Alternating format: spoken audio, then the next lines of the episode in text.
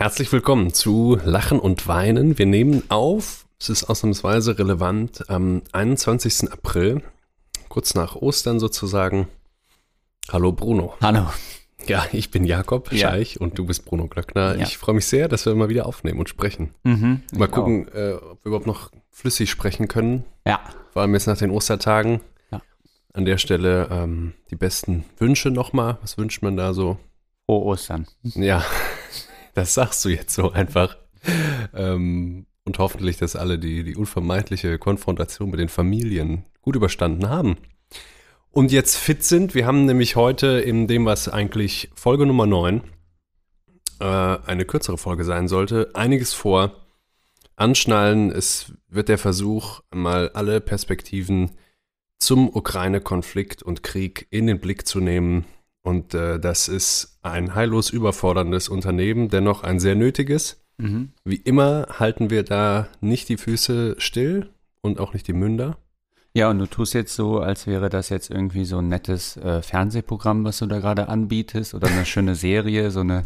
Erbost, erbost und enttäuscht und erschrocken waren wir doch schon in der Karnevalsfolge schon. Äh, meine, ja, das, das Ding also, läuft ja jetzt schon Es ist wieder Krieg in Europa, äh, es herrscht Gewalt, Blut, Ja. Totschlag, Vergewaltigung, Verstümmelung. Ja. Alles, äh, was wir vielleicht dachten, dass wir längst irgendwie mit unserem zivilisatorischen Fortschritt längst hinter uns gebracht haben, ist wieder ja, da. das ist, glaube ich, auch der Hauptunterschied. Wenn man das dachte, dann ist man, glaube ich, deutlich schockierter jetzt noch. Wenn man das nicht so ganz dachte, dann Ja. Und ob man das dachte oder nicht, das ist einfach nur eine Frage, glaube ich, der, der medialen Diät, die man sich selber verordnet hatte. Äh, Mord und Totschlag in allen Teilen der modernen Welt äh, konnte man sich permanent anschauen, wenn man wollte.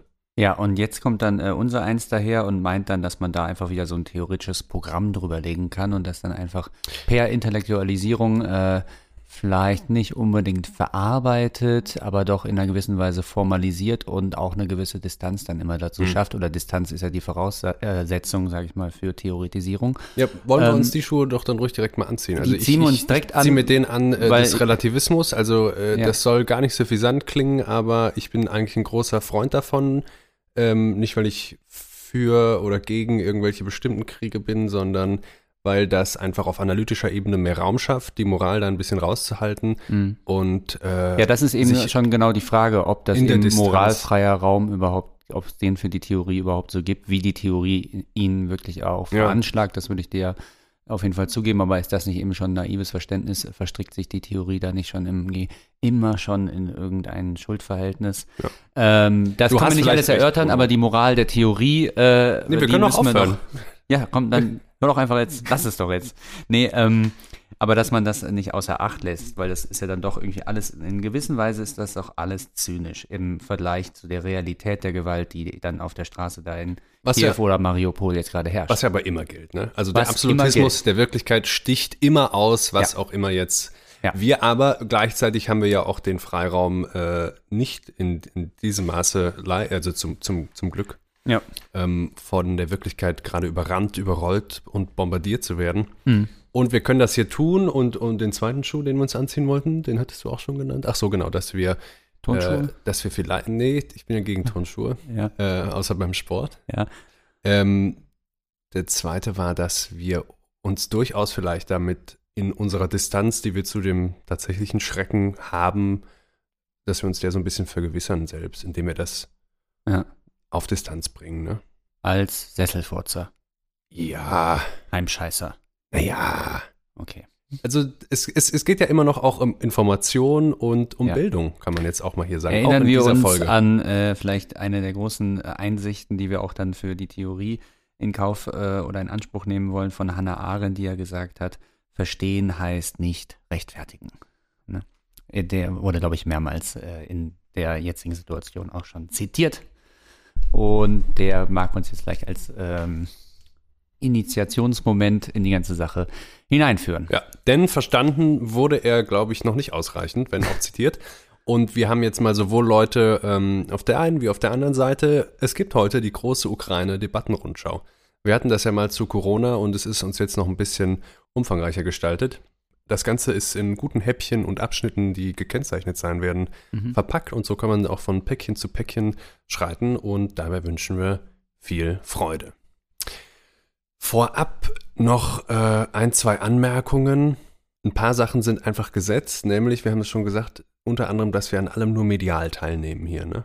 Also hier sind zum Glück keine Bomben und wir bombardieren auch niemanden. Und ich habe auch noch, ich habe mit einer äh, ukrainischen Bekannten gesprochen, die wiederum selber nicht in der Ukraine war, aber Familie dort hatte, die ähm, bis auf den Vater, der nicht fliehen darf, ja, mhm. weil er noch unter 60 ist, ähm, auch jetzt in Deutschland ist und also demnach erstmal in Sicherheit ist. Ansonsten haben wir auch noch nicht über direkte Augenzeugenberichte teilgenommen an irgendwas. Ist das mhm. bei dir anders? Nee.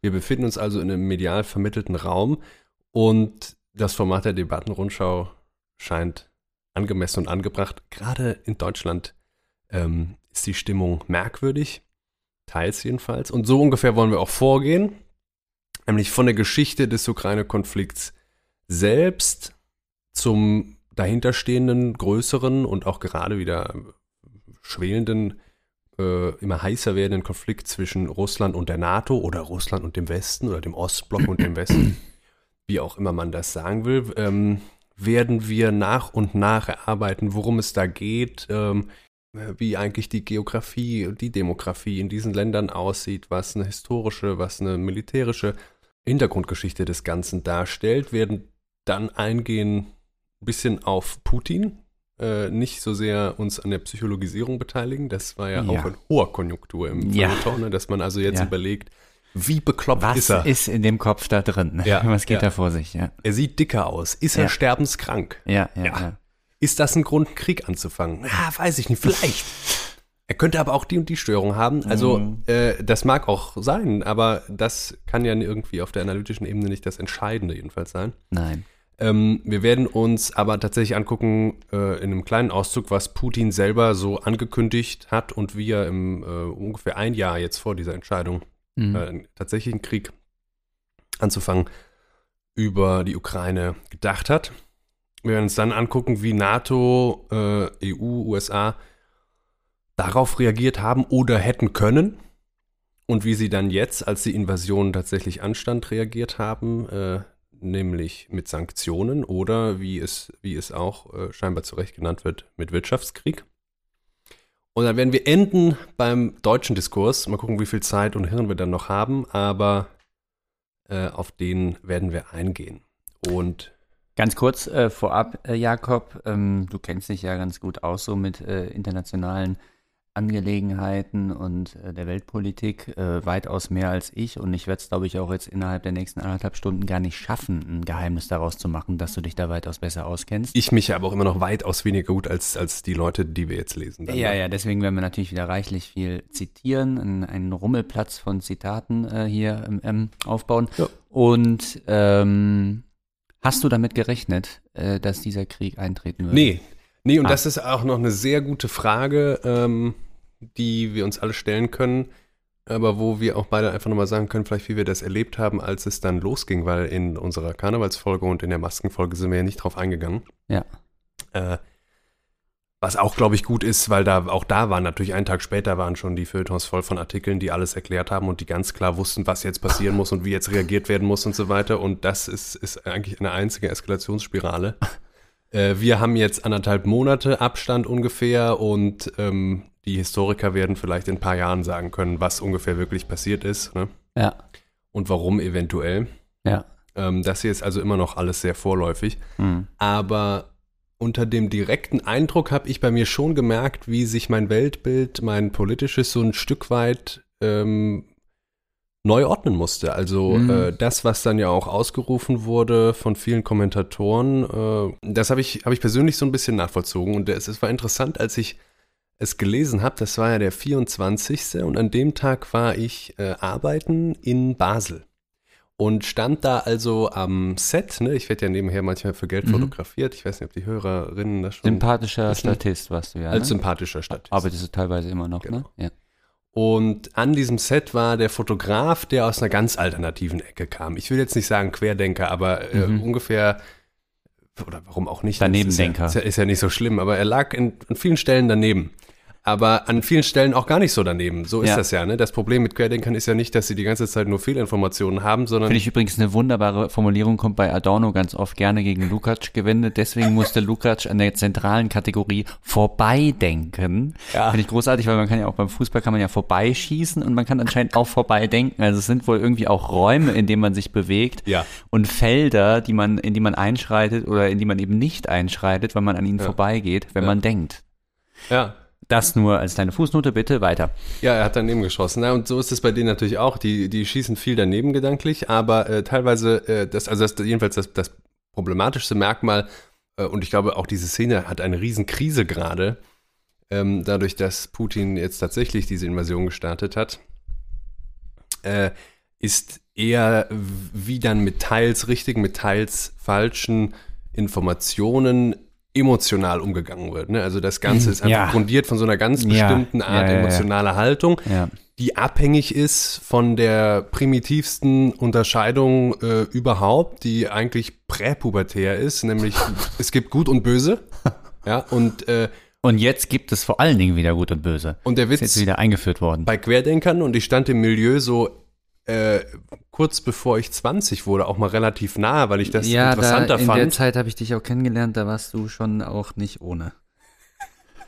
Also ich glaube, ich, äh, ich bin ganz froh, dass ich dann irgendwann gemerkt habe, ähm, dass einem da auch Blödsinn erzählt wird. Aber zunächst mal ist das Angebot verlockend, nämlich unsere Medien sind nicht sehr seriös und da kommt viel Scheiße drin vor. Und da kann man sagen, das stimmt. Mhm. Wir haben jetzt Medien, die sind sehr seriös und da kommt gar keine Scheiße drin vor. Ja. Das, das Gegenangebot, das Ja. entpuppt sich als nicht so überzeugend. Das klingt ein bisschen scheinheilig. Ähm, wie gesagt, basierend äh, auf dieser Grundunterscheidung Gut und Böse und Böse sind eigentlich immer die anderen. Wenn man selber mal böse war, dann kann man das ja sich dafür entschuldigen, dann ist es ja quasi weg, während die anderen auch böse bleiben. Ne? Ja. Und der Witz bei den Querdenkern ist, das Angebot ist, ja, ja, das ist so. Aber es sind eben genau die Guten, die bei euch gut sind, das sind eigentlich die Bösen und zu den Guten gehören bei uns die, die bei euch die Bösen sind. Ja. Das ist also einmal umgekehrt. Und dieser Fotograf, mit dem ich da zusammengearbeitet habe, der hat dann auch immer mal so in die Tagesschau-App geguckt oder in irgendwelche Schweizer Portale und hat, der ist dann so über acht Stunden, die wir da zusammengearbeitet haben, dass ich immer weiter gewundert, dass das ja dann jetzt gar nicht mehr passt. Also der Putin, ja, aber der Putin, ja, aber, der, der, aber die NATO hat den doch dazu gezwungen. Also die Amerikaner haben das doch herbeigeführt. Also dann, aber wa, wie, was, warum macht er das denn jetzt? Also das war Also- seine Ausgangsthese, das hast du das ja ist gar die. Ausgangsthese Okay. und die, die griff irgendwann nicht mehr. Ne? Ah. Dass der Putin eigentlich ein rein rationaler und Ja. überhaupt kein imperialistischer Politiker ist oder so. okay, Ne? Und ähm, das zerbröselte und Mhm. äh, ich war nicht mehr Immer, ganz, grundsätzlich immer schlecht, kann man glaube ich sagen, oder allgemein auch sagen, wenn die Theorie von der Empirie widerlegt ist. Ne? ist ein schlechtes Zeichen. Ist äh, nicht gut für die Theorie. Ist ich. aber auch dann, hat, hat dann, glaube ich, auch so ein bisschen einen heilsamen Effekt. Ja, könnte. Also wenn dann die Theorie in der Lage ist, das so weit auszubügeln oder muss sich halt eben selbst komplett ähm, über den Haufen werfen oder sich selbst irgendwie äh, liquidieren und dann einen Paradigmenwechsel mit Ja. Thomas Kuhn vollziehen. Äh, und ja, aber anderes Thema. Nee, und Fang ich dachte, mal an. Ich dachte, Moment, ich muss ja erst noch die Frage auch an dich zurückgeben. Aber so. ähm, in dem Moment, als ich diese Meldung las, konnte ich das auch nicht einordnen. Und ich bin bis kurz davor noch davon ausgegangen, dass das eine Kriegsdrohung ist und dass das strategische Gründe hat. Und ähm, ich war nicht ausreichend genug informiert. Äh, Und die Information hätte es aber wohl gegeben. Unter anderem werden wir es uns heute angucken, um abschätzen zu können, dass das, äh, dass das nicht nur strategisches Gehabe ist, sondern ähm, Ja, also dass das wollte. Also was, was ich äh, jetzt irgendwie ganz amüsant fand, war, dass äh, zuerst ja irgendwie es hieß, ja, also was ist denn jetzt mit den ganzen Putin-Experten los? Keiner von denen hat das äh, kommen sehen. Alle haben eigentlich gesagt, nee, nee, das sind alles nur Drohgebärden und äh, Muskelanspannungen, ähm, die, die der da irgendwie an der Grenze vollzieht. Ähm, und äh, dann haben sie aber im Nachhinein wieder recht behalten, weil jetzt mittlerweile ja ganz viele sagen, dass es einfach eine idiotische Aktion gewesen ist und dass so eine Idiotie im Grunde auch einfach nicht voraussehbar war und äh, dass man Mhm. sozusagen den rationalen Putin, den äh, strategisch äh, kühlen Kopf, äh, den er dann eigentlich ja oft bewiesen hat, dass der eben die Handlung nicht vollzogen hätte. Mhm. Äh, also dass sozusagen dann am Ende die, die Putin-Experten doch wieder recht äh, behalten haben, Was ja dann auch Weil- oft so ist, dass der Experte ja eigentlich mehr weiß als sein Objekt. Ne? Ja, äh, das dann, Objekt kann sich quasi irren und nicht, äh, Putin hat nicht genug Genau. wie Putin gehandelt. Genau, das wäre ja auch wieder der Gegensatz von Empirie und Theorie Mhm. Grunde, der, den wir da beobachten können. Also warum können nicht einfach mal auch ab und zu die Experten von Putin, Putin, Putin selber, also den Job von Putin übernehmen, ne? Weil das wäre, die würden ja viel eher das tun, was Putin tun würde, als Putin selbst. Ja, ja, ja, Ne? ja, ja. Also es wäre ja eine, ähm, also da, die Simulation ist im Grunde da viel teuer als das Original, ne? Bruno, warum das nicht passiert ist, wird für immer in den Mysterien, in den verbotenen Mysterienkapiteln der Geschichtsschreibung wahrscheinlich verborgen bleiben. Putin wird es mit ins Grab nehmen. Ja. Wir tun dennoch unser Möglichstes. So, wir beginnen. Und zwar halten wir uns an einigen Stellen an Adam Tooze. Äh, das ist ein ähm, Ökonom und Wirtschaftshistoriker, Professor an der Columbia University. Der ist Deutsch-Brite und ähm, ist auch, gerade was den deutschen Raum angeht, extrem gut informiert. Und äh, gerade seine, seine äh, beiden Kompetenzgebiete, also Wirtschaft und Geschichte, waren hier an einigen Stellen sehr weiterbringend und sehr umfassend. Und der hat ein Newsletter, das ist der Chartbook Newsletter, der wird auf Substack veröffentlicht, das kann man abonnieren, kann ich jedem nur empfehlen. Und in Ausgabe 90 dazu, alle Links findet ihr später unter der Folge, ne, ähm, geht er auch ein bisschen auf die Geschichte des Russland-Ukraine-Konflikts ein. Ja, wir müssen es auch nochmal grundsätzlich einordnen. Der Ukraine-Konflikt hat also selbst schon eine Geschichte, ne? Und die Hintergründe dieser Geschichte haben dann auch wieder eingebettet in die größere ganze Geschichte ihre eigene Historie. Und wir müssen ausgehen von Russland, was seit dem Zusammenbruch der Sowjetunion einen riesigen Machtverlust erlitten hat. Mhm. Auf Fukuyama und das mögliche Ende der Geschichte kommen wir noch öfters zu sprechen im Laufe der Folge. Mhm. Und man muss auch einfach sagen, ich meine, wie würdest du es einschätzen? Wie sind die Kräfteverhältnisse? USA, Russland? Hat da jemand die Nase vorn? Ist 50 USA. USA. Ganz klar, vorne, würde ich ja. sagen, oder? Ganz klar, ja. Ist auch richtig. Ähm, ist Russland immer noch ein ganz großer Player? Also es, es steht, glaube ich, hinter China. Ja. Äh, vielleicht an dritter Stelle. Ja, so ungefähr kann man es vielleicht sagen. Auf jeden Fall ist Russland äh, allein schon durch die Größe, aber auch noch durch die Militärkapazitäten so in der, Also du meinst jetzt die, die militärische Kraft. in der Riege.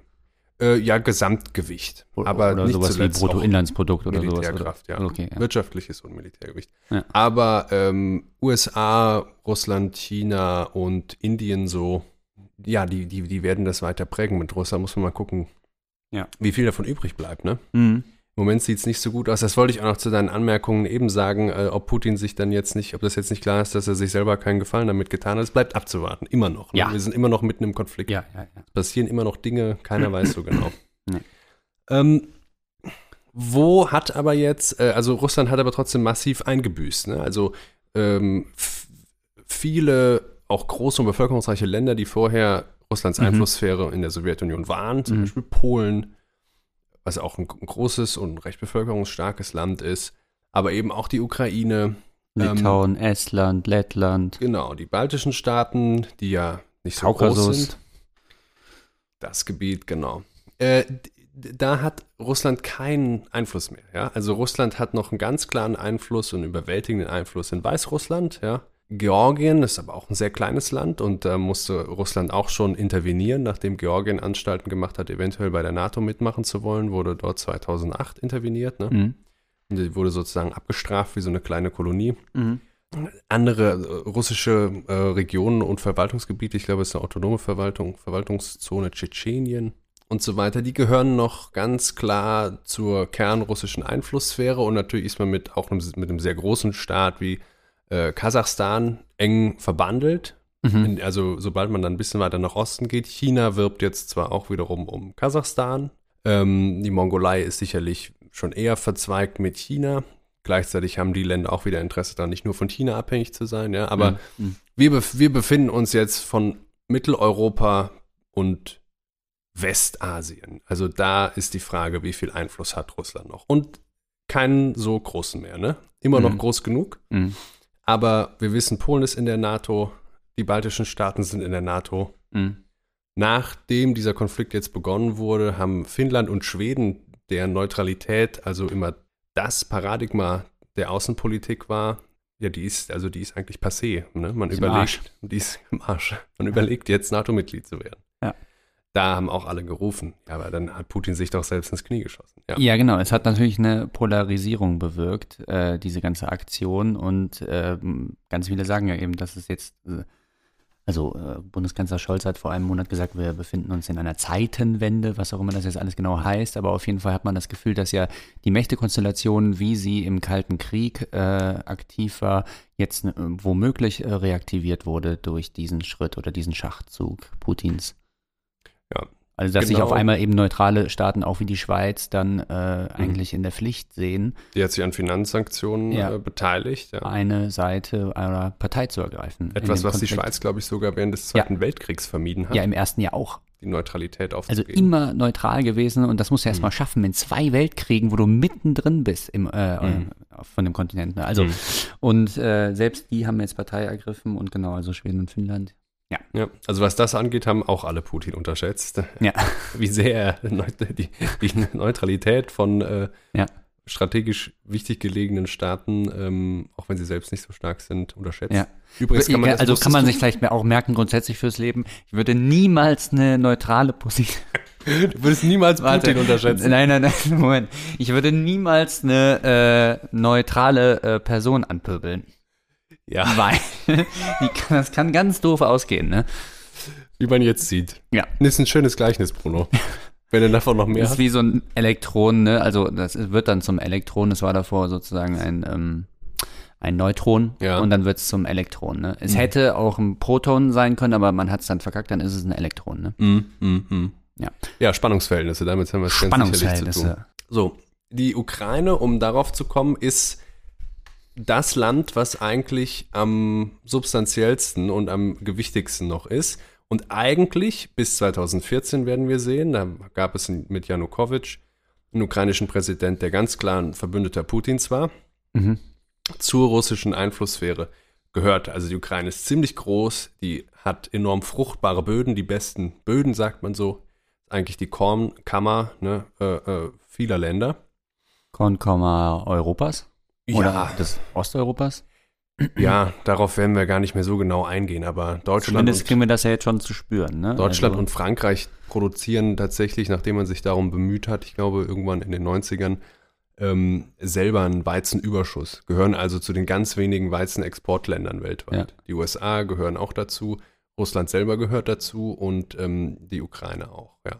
Ja. Ähm, Also relativ schnell, ja, nach äh, Ausbruch des Krieges haben wir dann die ganzen Discounter-Preiserhöhungen äh, ähm, angekündigt. Ne? Also das hat sich ja relativ Ja. schnell dann ausgewirkt schon auf die Marktpreise. Ja, wir werden darüber, glaube ich, nicht mehr sprechen, deswegen Okay, können wir es ja. ja. jetzt sagen. Also, wenn im Moment die Regale leer sind, das liegt nur an Hamsterkäufen, ne? Äh, konkrete Auswirkungen und Knappheiten, eventuelle, werden so in fünf bis sechs Monaten geschehen. Mhm. Mhm. Die Ukraine hat dennoch vermeldet, deswegen weiß keiner, was dabei rauskommt, dass äh, zwei Drittel der Anbauflächen gerade, ähm, dass dort gerade ausgesät wurde. Die Deutschen wollen ja deswegen jetzt auch wieder äh, Naturschutzgebiete als solche aufgeben und daraus dann wieder rote Flächen oder ähm, Anbauflächen äh, herstellen. Also Das sind Konzepte, ja. großartige Ideen. Also äh, Mhm. deswegen bitte Leute wieder weniger Fleisch essen. Jetzt erst recht. Mhm, genau, wenigstens kein Weizen als Futtermittel anbauen müssen. Ja. Naja, die Ukraine hat über 40 Millionen Einwohner. Es, es liegt so, dass es strategisch extrem Beschissen. wichtig ist.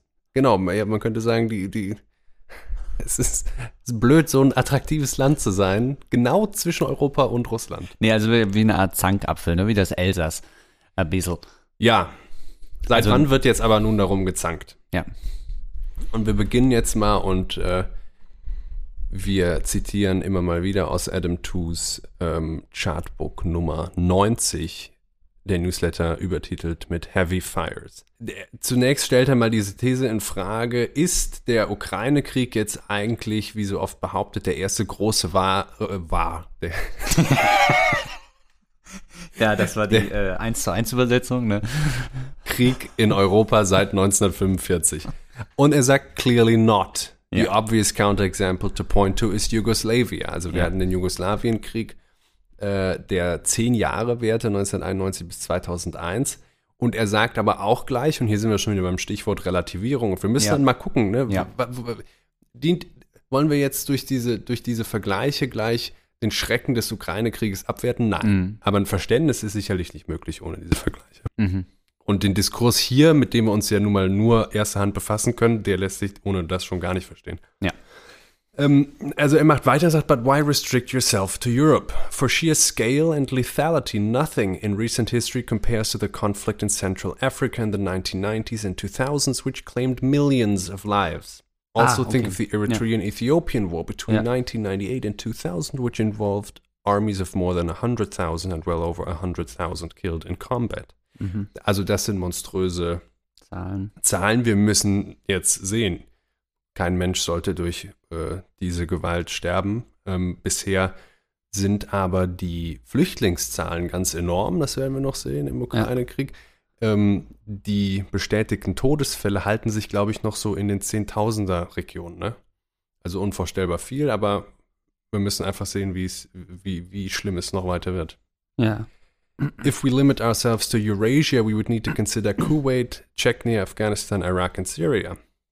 Äh, und im Irakkrieg, weist er nochmal drauf hin, haben, waren 250.000 Soldaten involviert. Und ich glaube, wir haben jetzt bei Russland eine Mobilmachung von ungefähr 100.000, 120.000 Soldaten. Mhm. Bei der Ukraine ist natürlich überhaupt kein Überblick mehr. Mhm. Äh, dort wurde die, die, die sogenannte Shock-and-Awe-Technik angewandt. Ja, also man bombardiert einfach flächendeckend alles, bevor man dann mit Bodentruppen vorrückt. Mhm. Im Irakkrieg war das einer der schrecklichsten ähm, Taktiken. Und äh, im, im War on Terror in Afghanistan, Syrien, Irak sind 1,3 Millionen Menschen, darunter auch Zivilisten, bisher gestorben. Wieso sagt er das jetzt? Naja, erstmal müssen wir sehen, wir leben nicht in friedlichen Zeiten. Ne? Das ist uns Mhm. allen klar. Mhm. Wir haben aber jetzt einen Krieg, der findet Was man ja, medial wie gesagt, permanent statt. Genau, was man aber ja aus dieser zentralistischen Perspektive, die wir offensichtlich alle ein bisschen haben, das könnten wir jetzt, glaube ich, alle gemerkt haben, auch Mhm. äh, so wahrnehmen. Ne? Also wir leben seit 45 in einer Friedensperiode. Genau, und, und äh, diese Friedensperiode ist und war immer schon eine innereuropäische Fiktion. Genau, Sobald innereuropäisch man- ist das richtige Adjektiv oder Attribut. Ja. Sobald man global schaut, sieht man sehr viele Kriege, sehr, Ja. sehr, sehr viele Tote. Ähm, innereuropäisch ist es richtig, ne? Ist richtig. Also, Und wir haben jedenfalls, und das könnte ja ein Vorteil sein, wir haben jetzt einen Krieg, der findet medial statt, mit dem sind wir tagtäglich konfrontiert, auch Mhm. Erna und Heribert, ne? Mhm. Jeden Tag. mhm, mhm. Und äh, auch, äh, auch die müssen, kriegen vielleicht mal jetzt eine Karte vor Augen gehalten und gucken sich nach, hier ist das und, und so Mhm. nach. Und Mhm. man erfährt ganz viel plötzlich, ne? Also man erfährt viel über Finanzsanktionen zum Beispiel und das internationale Finanzsystem, über, über Ja, den aber US-Dollar. nicht auch nur über die ganzen abstrakten, äh, sag ich mal, Begleiterscheinungen so eines Krieges, sondern ja auch über sehr konkrete ähm, Erscheinungen dessen, nämlich diese ganzen furchtbaren Bilder eben aus dem Krieg, die jetzt durch die Medien. Ähm, mh. Also ich glaube, wenn man Bilder von Gräueltaten sieht, dann kann man nur wiederholen, was man da sieht, nämlich den emotionalen Eindruck, dass es schrecklich ist, dass es nicht Mhm. sein sollte. Ja, also das ist eine große Debatte, weil ähm, man kann ja dann irgendwie mal sagen, nee, das, das muss geteilt werden, gerade damit man überhaupt registriert, was für ein Leid hier gerade sich in der Welt zuträgt, ne? weil es ja irgendwie ignorant wäre, wenn man das dann einfach ähm, zensieren würde und so tun würde, als äh, würde da nichts passieren. Auf der anderen Seite hast du natürlich recht, weil das wirklich verstörend äh, ist und äh, man es den Leuten teilweise gar nicht erst zumuten kann, schon gar nicht irgendwelchen kleinen Kindern, die dann morgens am Frühstückstisch solche Bilder sehen. Ne? Äh, anderes Thema, das äh, damit beschäftigen wir uns heute nicht. Ist richtig. Aber auch immer mal wieder am Rande. Ja. Ähm, naja, wie sieht es nun aus? Äh, Adam Tooze sagt es uns. Inwiefern war Russland bis 2014 und auch seitdem noch in der Ukraine involviert? Naja, es ist, äh, sie teilen eine Grenze, ähm, sie sehen es als ihre Einflusssphäre und sie merken, dass seit 2014, seit den, seit den, seit den, ja, manche haben es eine Revolution genannt, seit äh, den Ereignissen auf dem Maidanplatz, wo also äh, mehrere Menschen äh, unter ziemlich ungeklärten Umständen bei Protesten gegen Janukowitsch ums Leben kamen. Weiß aber auch, dass die USA ein großes Interesse hatte und wahrscheinlich hinter den Türen diese Proteste unterstützt hat, weil sie ein großes Interesse daran hatten, dass Janukowitsch nicht mehr Präsident wird. Ähm, seitdem hat Russland es schwerer, diesen Einfluss zu halten und er schrumpft vielleicht sogar, ja. Äh, es kostet Russland ziemlich viel, zum Beispiel kostet es ungefähr 6 Milliarden äh, US-Dollar pro Jahr, was Russland äh, in die Ostukraine investiert. Ähm, die lassen sich das viel kosten. Die USA zum Beispiel, äh, die kostet es viel weniger, ähm, mhm. mit der NATO anzufangen, sich in der Ukraine zu engagieren. Erstens, weil das mehrere Leute mitführen und weil die Ukraine das selbst will. Unter ja. Zelensky gab es Unter also. Zelensky auf jeden Fall. Ja. Gab es also dann, ähm, über den wir auch noch kurz sprechen. Gab es eine Orientierung zum Westen, ne? Ganz genau.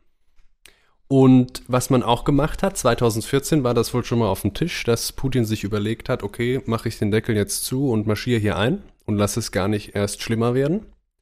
Er hat sich dagegen entschieden, warum kann man auch wieder nur spekulieren. Hat aber klar gemacht, wenn ihr irgendwie weiter Richtung NATO wollt, dann ist Feierabend.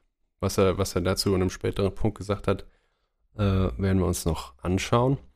Und das hatte zur Folge, sagt Adam Tooze, dass auch die Truppenstärke und die Militärausgaben in dem vorher sehr, sehr, sehr kleinen ukrainischen Militär enorm gesteigert wurden.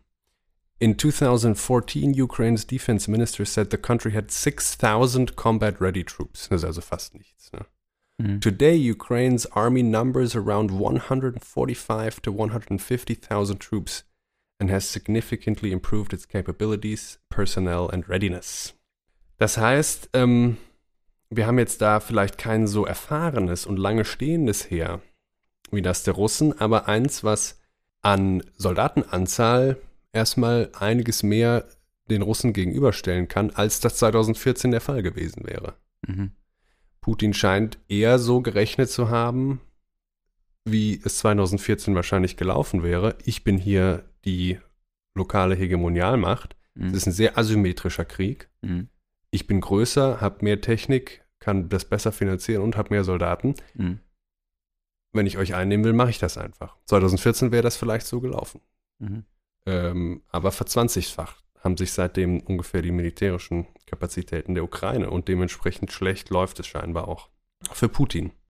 Und darauf weist Adam Tooze hin, und das ist auch nochmal wichtig zu wissen, ähm, wir hatten seit dem Zusammenbruch der Sowjetunion keine Kriege mehr, mit Ausnahme vielleicht, äh, aber das ist ja, das war auch schon in den 80ern dann der äh, Krieg des äh, Irak gegen den Iran, wo beide Länder wirklich äh, all in gehen mussten.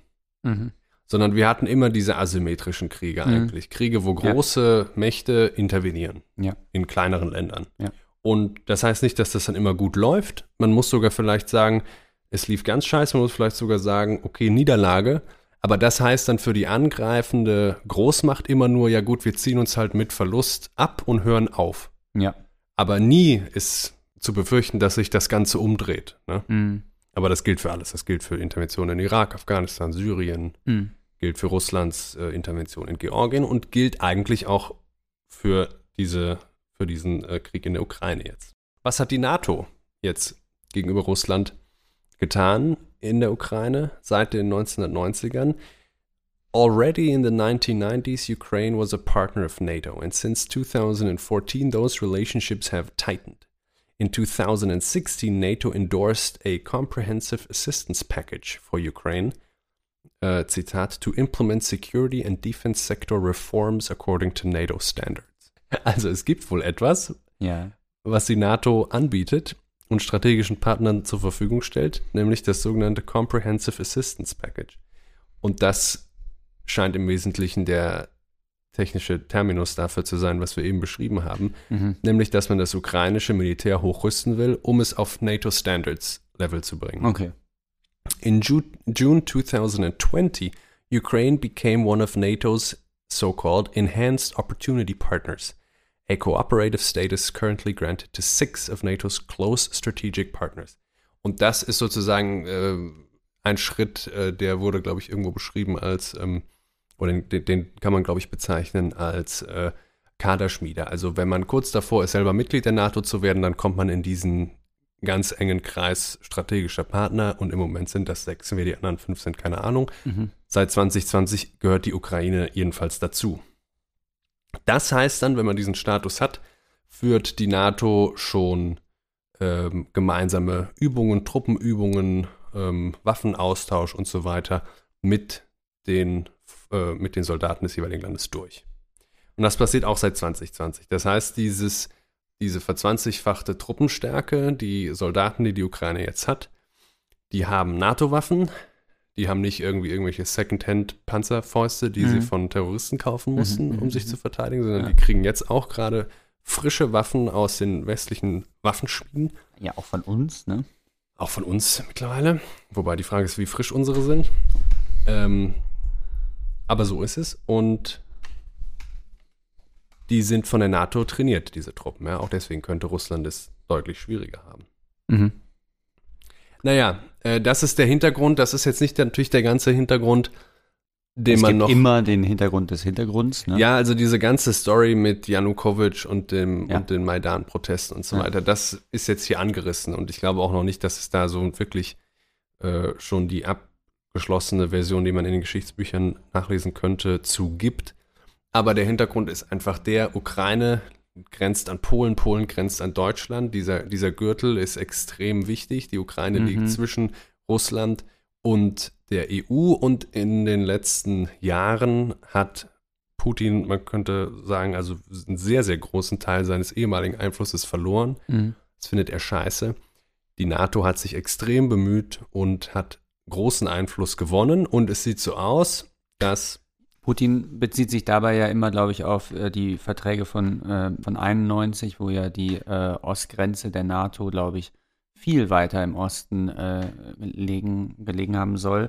Und äh, diese Verteilung war auch noch viel mehr orientiert eben an der, am eisernen Vorhang, der Grenze des mhm. eisernen Vorhangs. Ne? Das ist ganz entscheidend. Äh, das ist natürlich auch ein beliebtes Querdenker-Argument. Ja. Ne? Also ja, die NATO-Osterweiterung ist an allem schuld. Mhm. Und wir werden uns den Punkt angucken. Mhm. Und auch der ist nicht ganz falsch. Mhm vermutlich. Ne? Aber wir werden uns auch mal eine Karte angucken und äh, das mit den Grenzen ist im Falle der äh, westlichen Grenze Russlands ein ganz entscheidender Punkt. Mhm.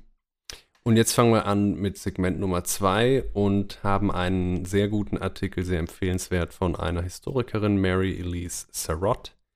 Die hat in der New York Times ähm, Anfang März direkt eine kleine einen kleinen Überblick äh, über den Hintergrund des Kalten Krieges, vor dem jetzt auch wieder dieser Konflikt zwischen dem Westen und Russland um die Ukraine oder in der Ukraine sich gestaltet, mhm. abgegeben. Mhm.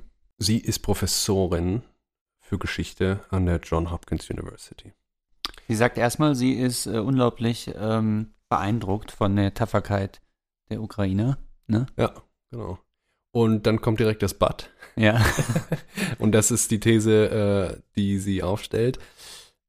As a Cold War historian, I fear that Russia's invasion, regardless of its outcome, portends a new era of immense hostility with Moscow.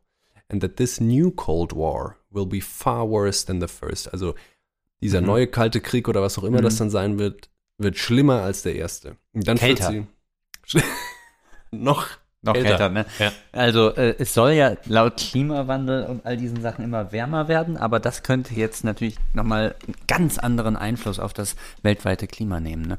Ja, ähm, danke Bruno. Die, also wenn du Fragen hast, Klima frag einfach, ne? ja. ich bin ja weiterhin hier. Ja, ist auch richtig und wichtig, dass du das auch anmerkst. Und äh, den Witz hat aber im Grunde ja Zizek in dem Text, den wir uns gleich auch ah. noch angucken werden, ja gemacht, äh, dass es so aussieht, als hätten wir äh, bald äh, Cold War und Hot Peace. Ne? Also ja. äh, Frieden, der eigentlich durch permanente Interventionskriege von den Großmächten gesichert sein muss. Ne? Also ja. wir, wir leben in Europa in Frieden und das könnte man dann auch schon mal vermuten, ob das nicht die ganze Zeit schon war, so war. Ja. Und dieser Friede ist durch, durch viele kleine Kriege erkauft. Ja.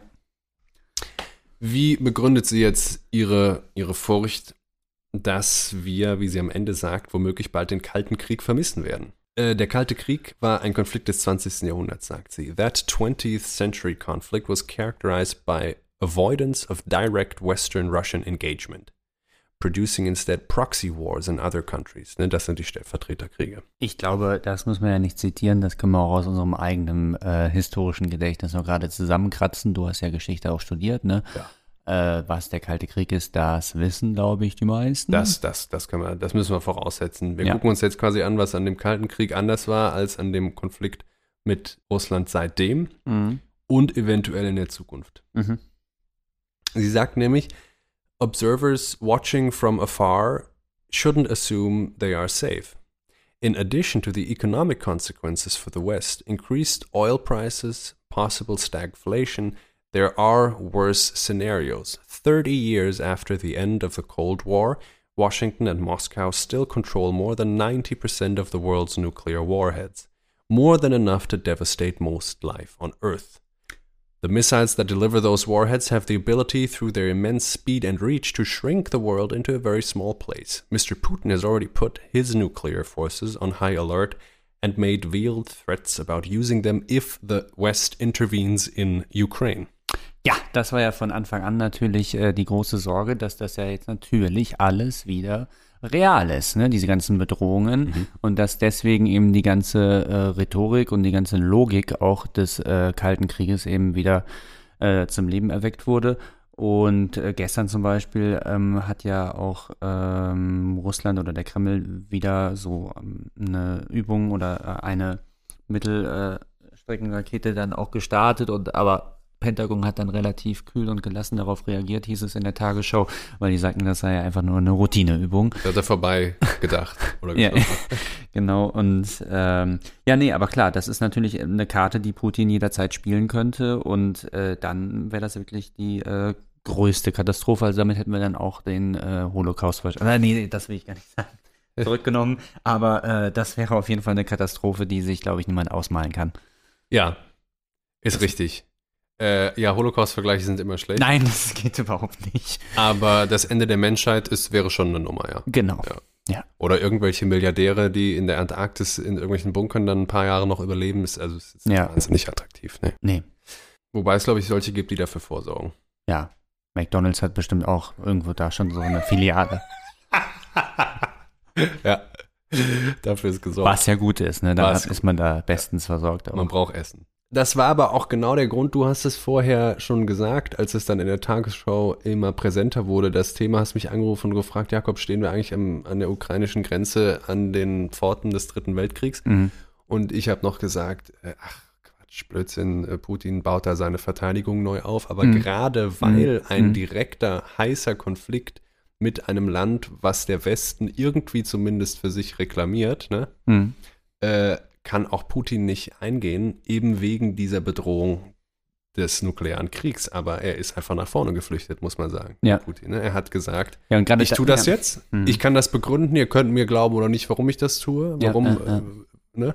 Ja, und Gründe, gerade das, diese. Aber wenn ihr euch einmischt, Mhm. und das ist dann sofort Mhm. passiert, Mhm. nachdem Wirtschaftssanktionen, die Mhm. enorm, äh, also die, die wirklich ernst auch wiederum mit der Gegenantwort des Westens gemacht haben, verhängt wurden, hat er sofort gesagt, alles klar, ab jetzt sind die abschlussbereit. Er hatte sogar noch davor, war ja schon eine implizit nukleare Drohung in seiner Kriegserklärung enthalten, wo er ja sagte, da, ähm, das hätte Konsequenzen, die äh, die Menschheit in ihrer Geschichte noch nie gesehen hat. Und damit Er, er hat es sofort gesagt und er hat als ein Gegeneskalationsschritt durch diesen Wirtschaftskrieg, der verhängt wurde, dann kam, hat er es Ja. auch sofort hat er auch Bestätigt. den nächsten Schritt äh, getan. Ja, und gerade äh, dieses irrationale Moment, und das hattest du ja dann auch ganz gut nochmal psychologisch äh, entfaltet, dass ja eben gerade der Schwächere zu dieser, äh, dieser Option ausspielen muss oder auf diese Option angewiesen ist, dass gerade der Schwächere sozusagen das Messer in die Hand nehmen muss, damit er dann den Stärkeren besiegen kann. Also der, Hm. der schwächer ist, muss sich der, der mächtigen Waffe bedienen und äh, im Prinzip nicht der Stärkere. Die Supermacht äh, USA muss das im Grunde erstmal nicht machen. Ne? Aber äh, das ist eben so besorgnis- und angsterregend, äh, dass Putin gerade aus dieser Position heraus tatsächlich diese Karte dann spielen könnte. Und das sagt auch Mary Elise Sarot, dass es darauf jetzt ankommt. Und dass das aber auch die große Gefahr ist. Welche Aktion könnte jetzt entweder von der NATO oder von Russland als Kriegseintritt oder Kriegserklärung Ja. des jeweiligen Gegenübers angesehen werden? Und da Ja. sagt sie eben, das war im Kalten Krieg eigentlich ganz gut berechenbar und überschaubar. Wir werden uns gleich noch kurz angucken, wie das so mit der gegenseitigen nuklearen Abschreckung funktionierte. Aber der große Unterschied, sagt sie, über Jahrzehnte hat man erlaubt, nachdem man nach dem Zweiten Weltkrieg auf keinen Fall den nächsten wollte, Mhm. dass sich unter absoluter Feindschaft sowas wie ein Code of Conduct, also so eine Art Etikette entwickelt hat, ne? dass es beispielsweise beschreibt, die absolute Routine war, dass russische und US-amerikanische ähm, Kampfflugzeuge sich an, den, an irgendwelchen Grenzen trafen und in der Luft eng aneinander und miteinander flogen. Aber irgendwann daraus eben unter der Voraussetzung, dass das alles sozusagen nie heiß werden darf, Mhm. Haben die nur miteinander gespielt ein bisschen. haben, haben, hat sich das eingeschliffen, dass, dass sie dann immer, die haben sich, die sind dann nebeneinander hergeflogen, Ja, zwei Stunden ein lang bisschen, und dann beide bisschen wieder was erzählt, so. Und das jeden Tag, ne? Ja. Mhm. Und man kann natürlich sagen, es ist ja alles vollkommener Blödsinn. Ja, man muss ja auch jeden Tag mit dem Hund rausgehen, Menschliche ne? Ressourcen, genau. Aber so war's und das war eine relativ sichere Nummer. Ähm, mit dem, mit dem, äh, mit den nuklearen Abschreckungen gab es natürlich ähm, wohlbekannte, äh, nicht so sichere Nummern. Ja. Aber äh, das ist jedenfalls kein Problem der Theorie, ne? schon gar nicht Ja. der Spieltheorie. Ja. Da ist das alles wunderbar. Ja, also die, die, einzelnen- die, die Hoffnung, die man jetzt äh, irgendwie vielleicht ähm, äh, äh, äh, haben kann, ist doch irgendwie die, dass sie das ja 60 äh, oder fast, ne, Moment mal, 60, 50 Jahre doch irgendwie über Höchstlei diplomatische Höchstleistungen gemeistert haben, äh, eben nicht den, den kalten äh, Krieg zu einem heißen werden zu lassen, Mhm. dass sie jetzt auch diese Hürde, wenn man das jetzt als das nächste Kapitel innerhalb äh, dann doch dieses geschichtlichen Zeitraums, den man ja dachte, dass er eigentlich geschlossen wäre oder abgeschlossen wäre, äh, dass man das als das nächste Kapitel dessen äh, ansieht. Also, dass man die, doch die Hoffnung äh, tragen kann, dass sich dann eben auch jetzt diese letzte Hürde eines ähm, drohenden, wärmer werdenden Kalten Krieges eben ähm, bewältigen. Ne? Also, äh, dass es möglich äh, ist, auch das mit dem- diplomatischen Mitteln äh, zu bewältigen. Ja, die drohende Kriegserwärmung. Ja. Steht, äh, steht überall. Ja, ja, ja. Genau so ist es. Und jetzt lesen wir einfach nochmal kurz mit unserer Autorin, wie denn jetzt so der Stand ist.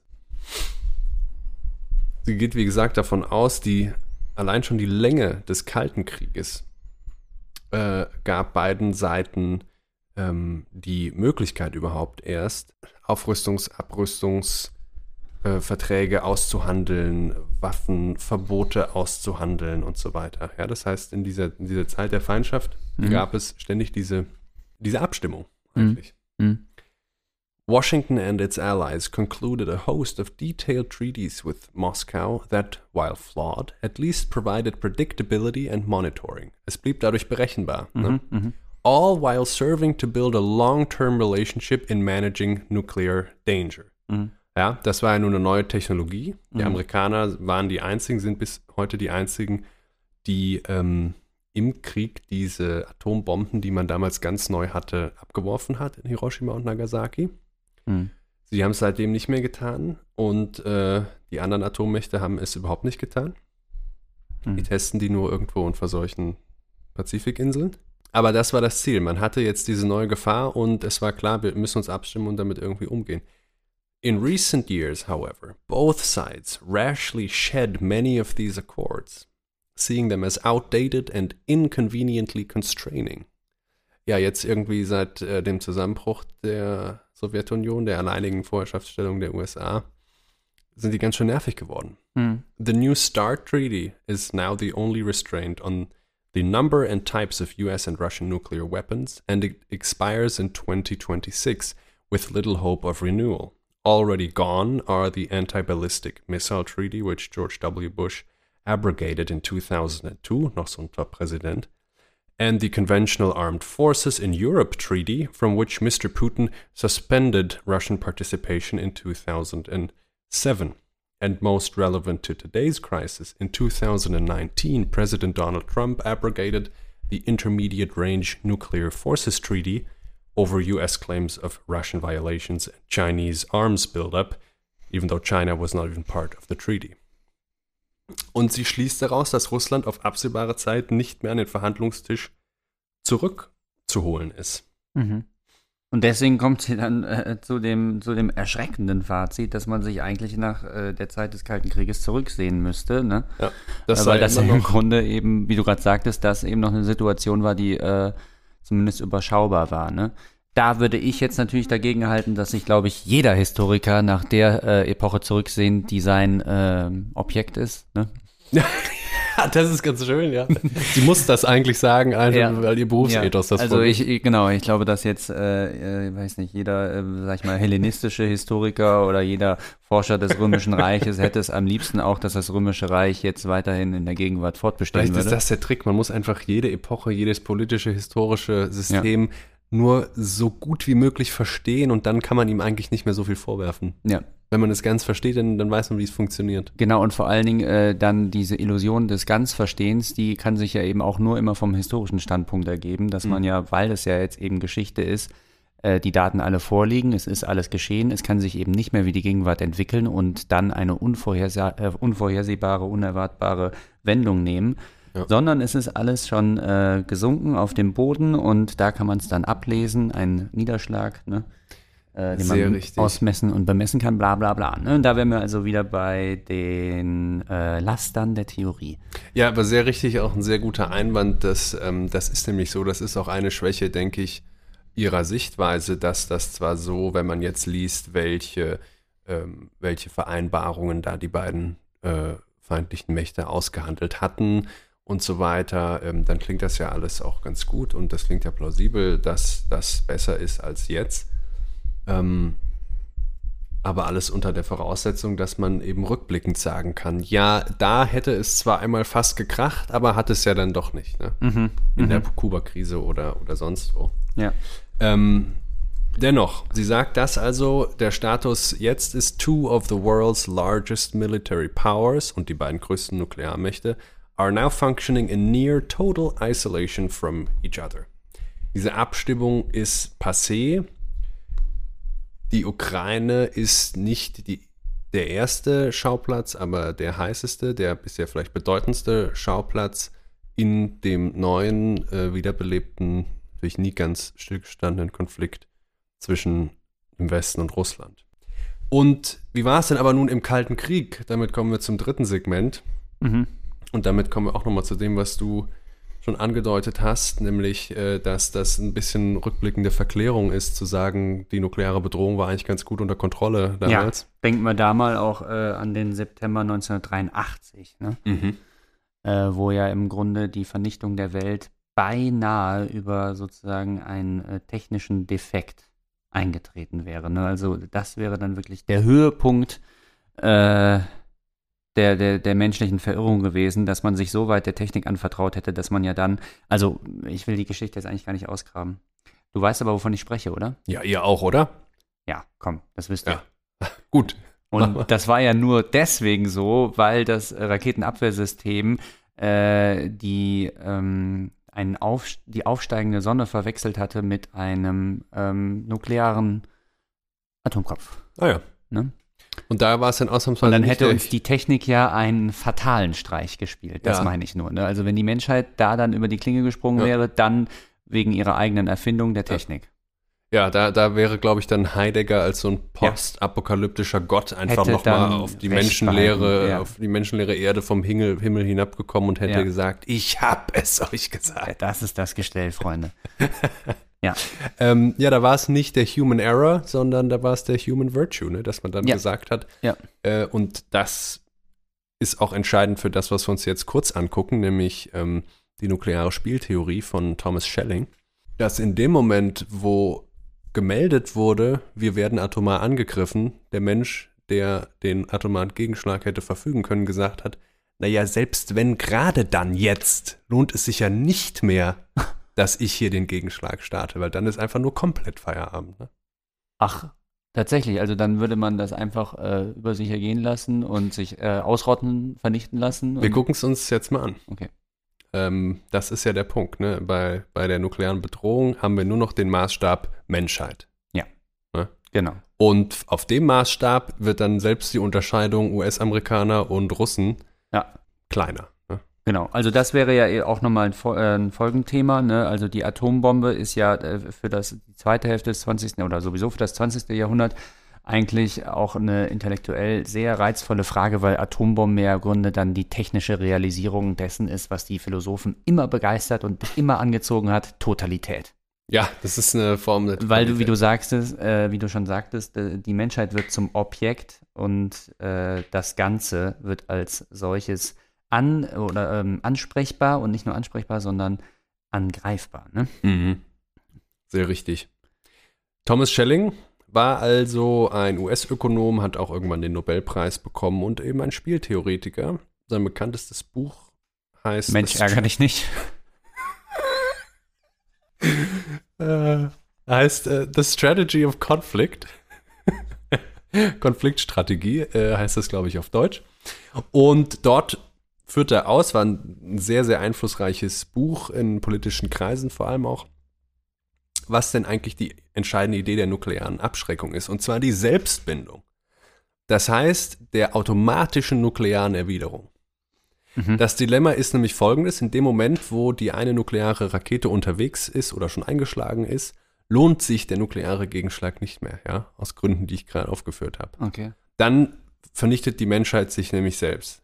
Also ein russischer oder wie auch immer, ein US-amerikanischer oder ein chinesischer. Ach, dann ist man also schon so, okay, dann lass mir lieber die, die, die anderen Teil der Spezies, also wir wollen da nicht unsere Spezies selbst ausrotten und dann ja. ist der Feind auf einmal der, der letzte mögliche Überlebende. Also ich würde natürlich niemandem von gerade von den Menschen, die dann dort an den Schalthebeln sitzen, vertrauen, dass sie das so sehen. Aber ja. diese Spieltheorie der nuklearen Abschreckung geht jedenfalls davon aus. Und man kann zumindest sagen, zum Beispiel beim Zwischenfall 1983 äh, hat die spieltheoretische Annahme auch recht behalten. Mhm. Ein bisschen was hat sie also schon für sich an empirischen, äh, an, äh, an empirischer Rückendeckung. Also kein russischer oder US-amerikanischer General, dem die Entscheidung dann überlassen wird, ja, ihm als Menschen, hat noch ein rationales Interesse daran, dann jetzt eben auch den Gegner und damit alle und alles zu vernichten. Mhm. Ähm, das heißt, äh, Zitat jetzt aus einem FATS-Artikel über Thomas Schelling, den ich dann mal verlinken werde. Wer mit Drohungen etwas erzwingen möchte, der muss glaubwürdig drohen können. Und das bedeutet nicht nur über die entsprechenden Mittel zu verfügen, sondern sie nötigenfalls auch einzusetzen wenn der Bedrohte erwartet, dass sein Gegner hierbei zögerlich sein kann, ja, und das muss passieren, wenn man es auf die menschliche Entscheidung ankommen lässt, verpufft nicht nur die Drohung, sondern steigt auch das Risiko einer Eskalation. Weil in dem Moment, wo der andere nicht sagt, pass auf, wenn hier Russi äh, wenn, wenn, wenn hier Atomarraketen eindringen und einschlagen, mhm.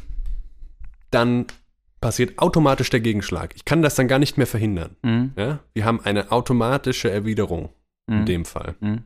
Wenn das in Frage gestellt wird, dann kann sich ja schon der andere denken, hm, dann ist es ja eigentlich besser, wenn ich einfach nur als Erster schieße. Ja. Dann sind die nämlich platt. Mhm. Und äh, wenn es am Ende die menschliche Entscheidung weniger verantwortlicher ist, dann werden die schon sagen, ja gut, alle muss ich jetzt auch nicht vernichten. Ne? Das heißt, worauf es ankommt, ist dieses Prinzip der Selbstbindung nach Schelling. Also, aber das ist wirklich Theorie. Ich meine, äh, wenn wir jetzt gerade zurückschauen, das deckt eben nicht den Fall, den wir jetzt hatten, ja mit äh, Stanislav Petrov, das ist ja sein Name, ne, eben am 26. September 1983 äh, keinen äh, atomaren Gegenschlag eingeleitet hat, weil er davon überzeugt war, dass diese, dieser Angriff äh, seitens der USA nicht realistisch ist. Also es waren nur fünf Raketen, die auf dem Radar zu sehen waren und fälschlicherweise dort zu sehen waren, wie sich ja dann glücklicherweise herausstellte. Äh, und ihm war klar, dass das äh, nicht genug äh, werden für, okay. für, einen atomaren Angriff. Und also dann, dann wäre das doch äh, nicht die empirische Rückendeckung für diese nee, Spieltheorie, sondern er hätte einfach nur ja. ähm, mit Augenmaß richtiger die Realität eingeschätzt als Genau, also wenn da jetzt 30 gewesen wäre, dann hätte er den auf jeden Fall eingeleitet. So hat er das mm. nämlich begründet. Ne? Mm, mm, er hat das einfach nur nicht als plausibel äh, angesehen und deswegen hat er sich dagegen entschieden. Aber ich meine, nachvollziehbar ist es schon, ne? Nochmal zusammengefasst das Zitat. Schelling zog die wichtige, aber verstörende Schlussfolgerung, dass die Androhung von einem nuklearen äh, Gegenschlag dann am überzeugendsten ist, wenn man die Kontrolle über die Entscheidung abgibt. Mhm. Sich also kein Schlupfloch lässt, im konkreten Fall doch zurückzustecken. Also weil, wie gesagt, dann diese rationalen Motive für den, der den Gegenschlag ausführen würde, nicht mehr vorhanden wäre, aber eben wohlgemerkt nur keine rationalen Motive mehr. Ne? Mhm. Wir sollten alle noch mal äh, Ja. dieser Tage Stanley Kubricks äh, Dr. Strangelove Mhm. or How I Learned to Stop Worrying and Love the Bomb Mhm. ähm, schauen. Äh, das ist eine Verfilmung im Grunde von Schellings nuklearer Spieltheorie. Die Sowjets im Film bauen eine Weltuntergangsmaschine, die genau dieser Automatismus ist, ja, ohne menschliche Entscheidung im Falle des angegriffen Werdens sofort nuklear zurückzuschlagen. Sie vergessen dann nur mitzuteilen der Gegenseite, dass sie diese, äh, diesen Automatismus jetzt tatsächlich gebaut haben und eingebaut haben. Und das führt zu äh, fatalen Verwicklungen in Mhm. dem Film. Ähm, aber das heißt nicht zuletzt, hängt das Ganze an einer glaubhaften Kommunikation. Mhm. Ja, also damit es kalt bleibt und nicht heiß wird, kommt es darauf an, dass ständige Kommunikation mit einer Mhm. gewissen Vertrauensbasis herrscht. Mhm. Mhm. Mhm. Selbst äh, oder gerade hier. Ja. Und wenn wir jetzt nochmal an äh, Professor Surratt denken, die sagt, gerade das haben wir im Moment nicht. Ja, das War jetzt das ist, relativ ja. alarmierend, was ich gesagt habe. Ich, äh, ich weiß Ja. nicht, hast du, fühlst du dich bedroht, hast du Schiss, dass da was schief läuft? Also was ich wirklich, wo ich äh, ihr zustimmen würde, äh, ist tatsächlich ja eben in dem Punkt, dass es im Moment ja kaum zu Verhandlungen kommt. Am Anfang hat ja Macron sehr viel vermittelt, aber konnte auch wirklich eigentlich nicht viel äh, ändern oder äh, rausholen. Und dann gab es auch noch jemand anderes, der sich vor kurzem mit ihm getroffen hatte. Und auch der hat gesagt, das sieht nicht gut aus. Und äh, das finde ich tatsächlich alarmierend, ne? weil äh, es ja wirklich im, im, der, der Kalte Krieg äh, tatsächlich in einer gewissen Weise sich über Kommunikation gerettet hat. Ne? Aber eben auch trotzdem, das muss man ja auch sagen, über die Logik der Abrüstung. Ne? Weil man sich gegenseitig auf, weil man gegenseitig aufgerüstet hat, hat man sich gegenseitig neutralisiert. Das war Mhm. ja äh, sozusagen das teuflische Prinzip, da zumindest dann immer gegenseitig immunisiert hat. Und äh, da kann man eben, wie gesagt, hoffen, dass das jetzt einfach wieder eintritt, ne? so schlimm es Ja. ist. Ja. Ja. ja, aber es ist völlig richtig. Ne? Putin hat äh, wirklich alle abblitzen lassen. Ja. Und im Moment ist er, so wie wir das aus westlicher Hemisphäre beobachten, ziemlich isoliert.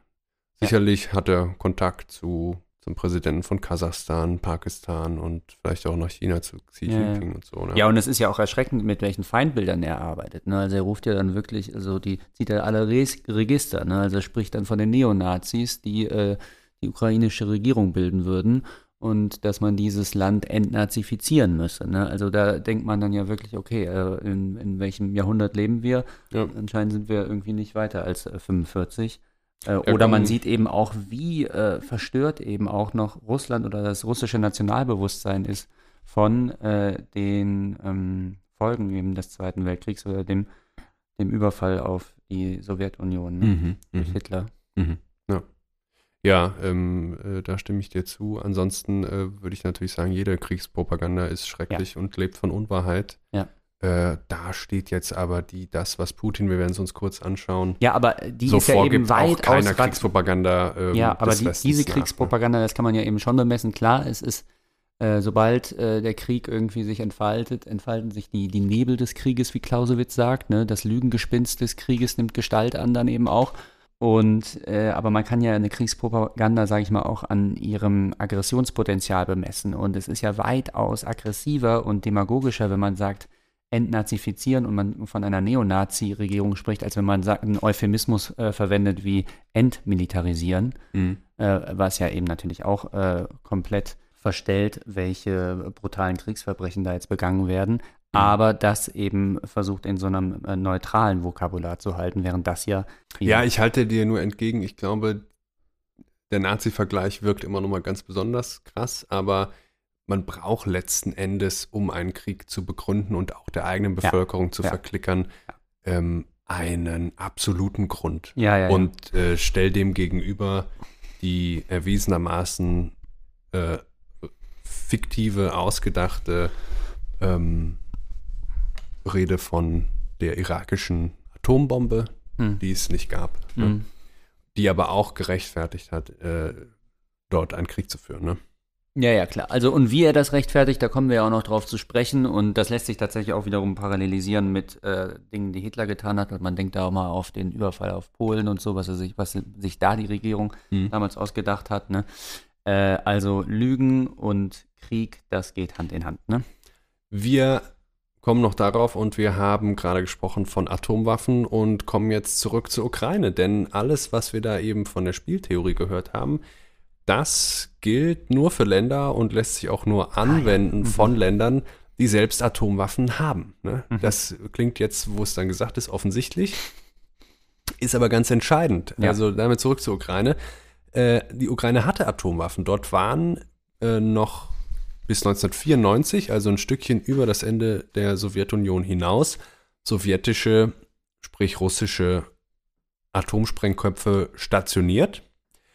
Und 1994 wurden die abgegeben, und zwar an Russland, unter der Voraussetzung, darüber hatten sich NATO und Russland noch verständigt, dass die Ukraine demilitarisiert und neutral bleiben würde.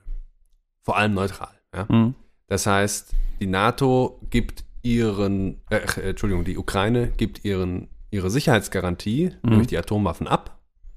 Man bedenke mal ja, selbst ein, ein wirklich sehr, sehr, sehr kleines und sehr unbedeutendes und, und militärisch ansonsten sehr schwaches Land wie Nordkorea mhm.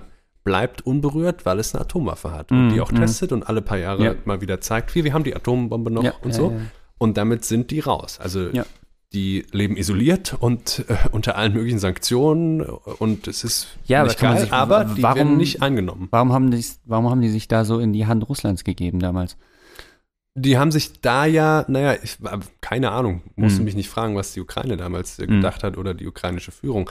Aber ich glaube, ähm, man wollte so viele Länder wie möglich äh, nuklear entwaffnen. Hm. Und äh, sowohl die NATO äh, ah ja, okay, ja. hat einen nuklearen Sicherheitsschirm, unter den, den sie über andere Länder spannt, unter mhm. anderem Deutschland. Deutschland auch keine eigene Atombombe, ne? Und ähm, ja, in der Tat ist es aber so, dass damals die Ukraine unter dem Sicherheitsschirm, dem nuklearen, von Russland stand. Mhm. Jetzt ist aber dann wieder die Frage, und wir gucken uns das mit Herfried Münkler an. Ähm, Inwiefern hat Russland jetzt dann da dieses Abkommen gebrochen? Inwiefern hat die NATO das aber auch schon gebrochen? Nämlich, wir erinnern uns, dass die Ukraine politisch neutral bleibt. Er schreibt da.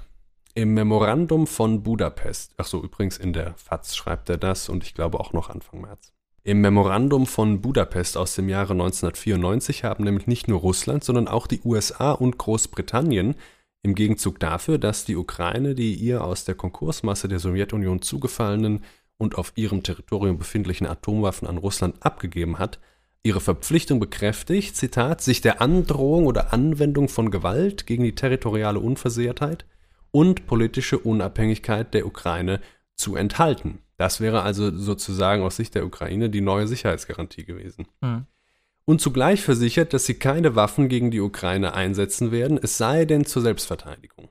Gebrochen hat diese Verpflichtung nur Russland. Aber weder die USA noch Großbritannien haben Entscheidendes dafür getan, dass sie seitens, dass sie seitens Russlands eingehalten wurde. Allenfalls haben sie darauf gesetzt, die Drohung mit wirtschaftlicher Macht, also Sanktionen, werde Putin am Einsatz militärischer Macht hindern. Darin haben sie sich getäuscht.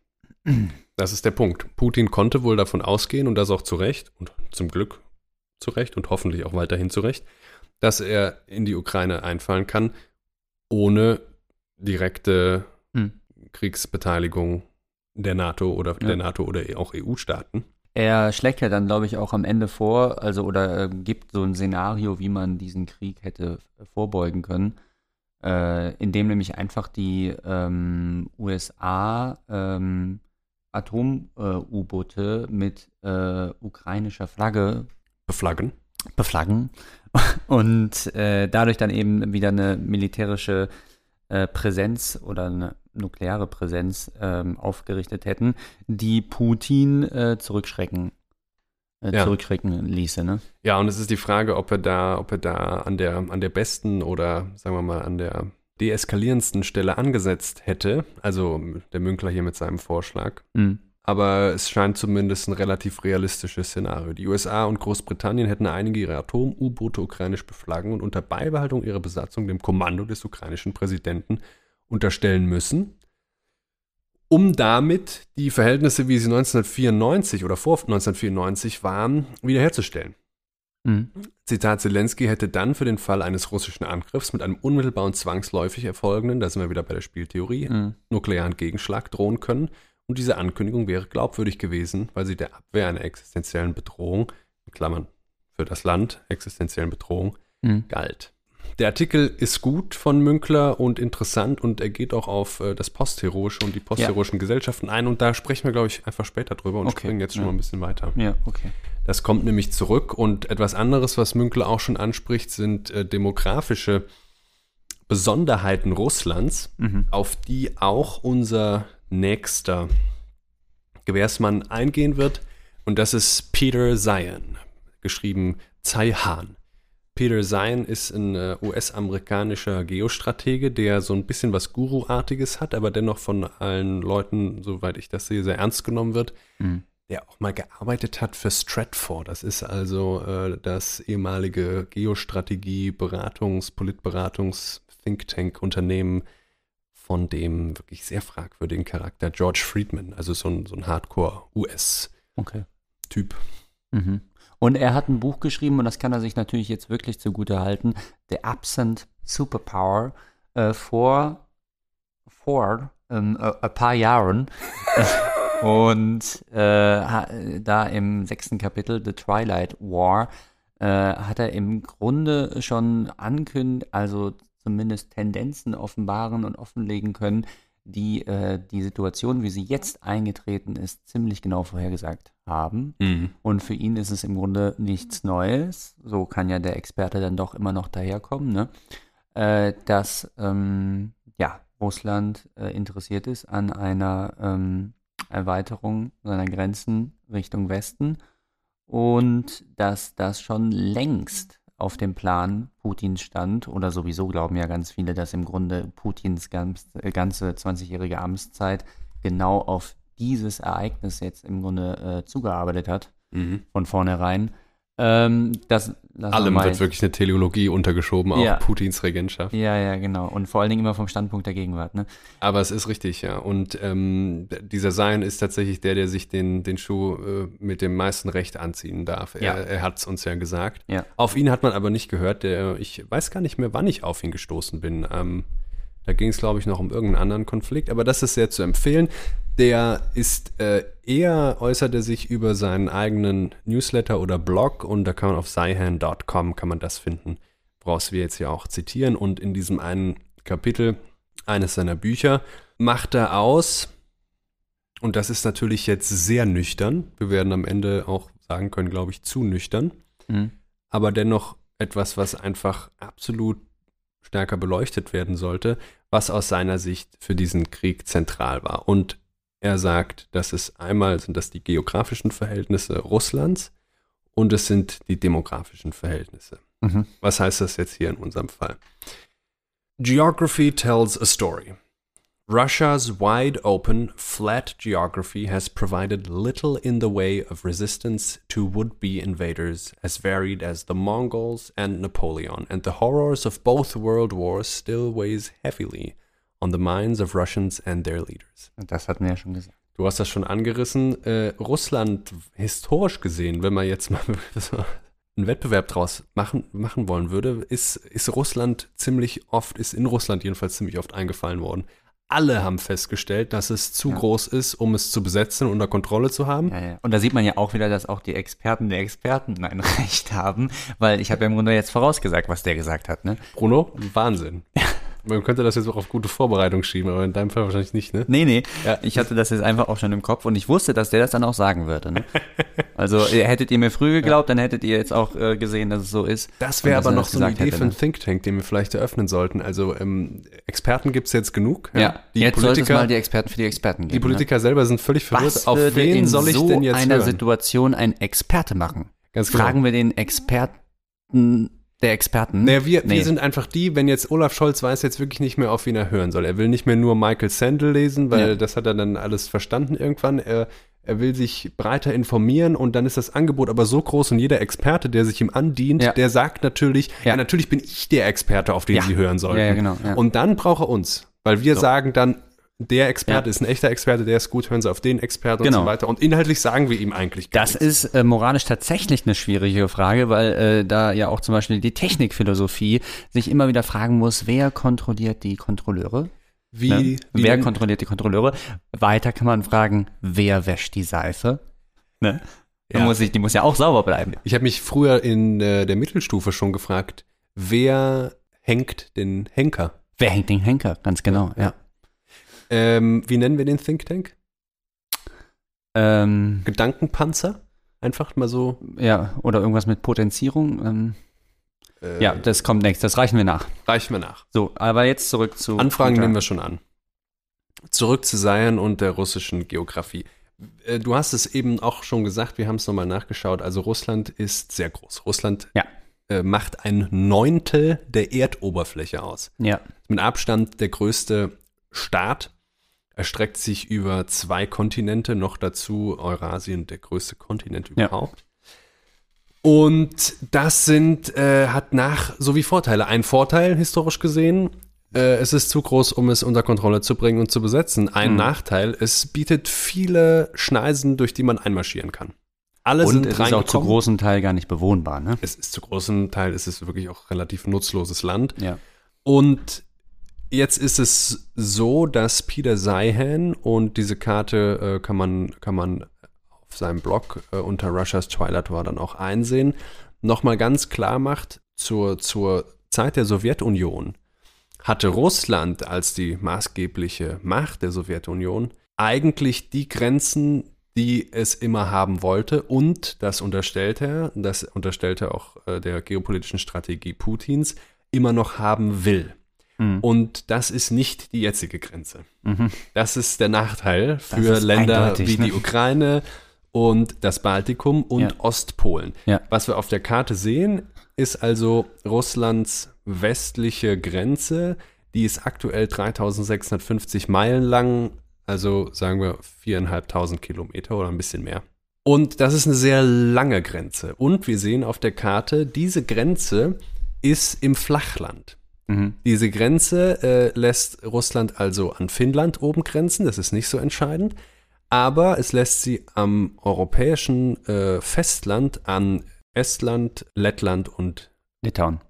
ja, ah, ich sehe gerade, an Litauen grenzt es gar nicht, aber da ist wenig dazwischen, Mhm.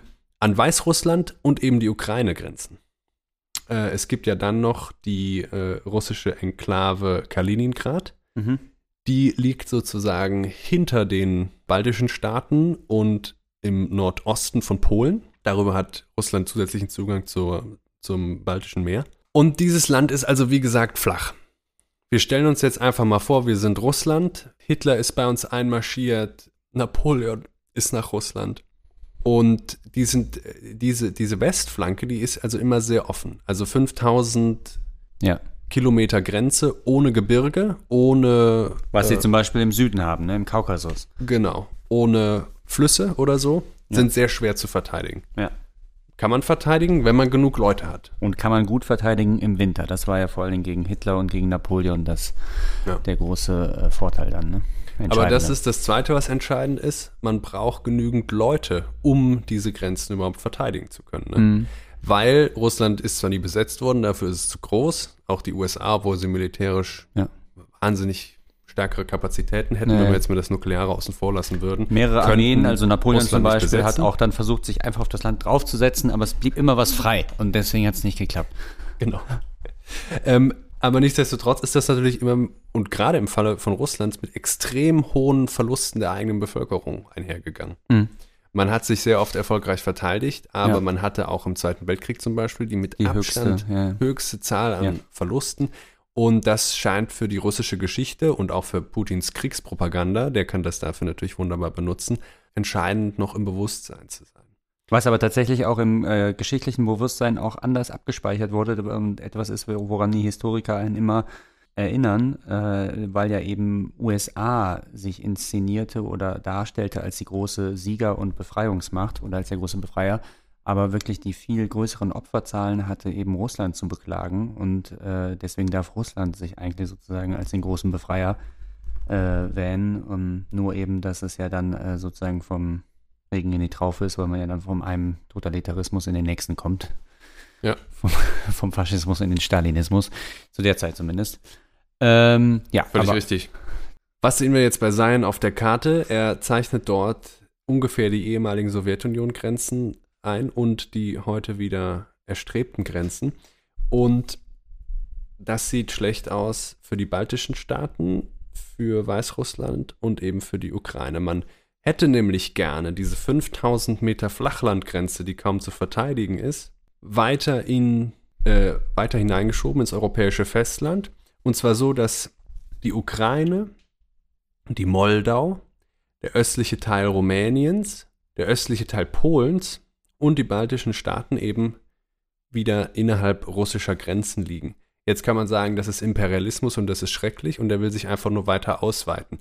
Was das zumindest rational verstehbar werden lässt, ist eben, wenn man sich anguckt, was Russland an Sicherheit für das russische Kernland, und das ist eben vor allem auch der Westen, ne, St. Petersburg, Moskau, äh, was dadurch gewonnen wird an Sicherheit.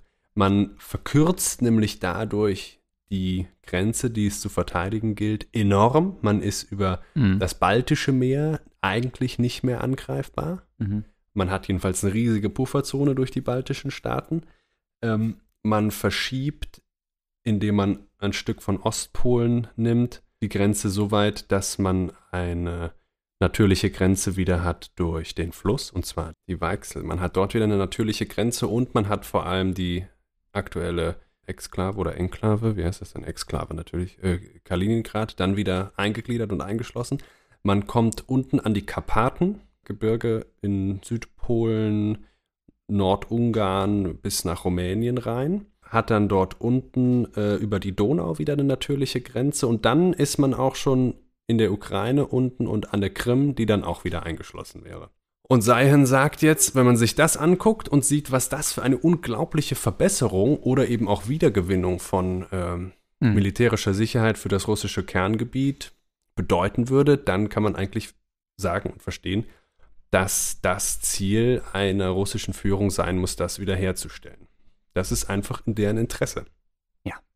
Und das zweite Problem, was er hat, zitiere ich mal kurz, unlike his predecessors, Putin is working with a terminal demography. Russia's geography certainly hasn't improved. An der Geografie hat sich nichts geändert.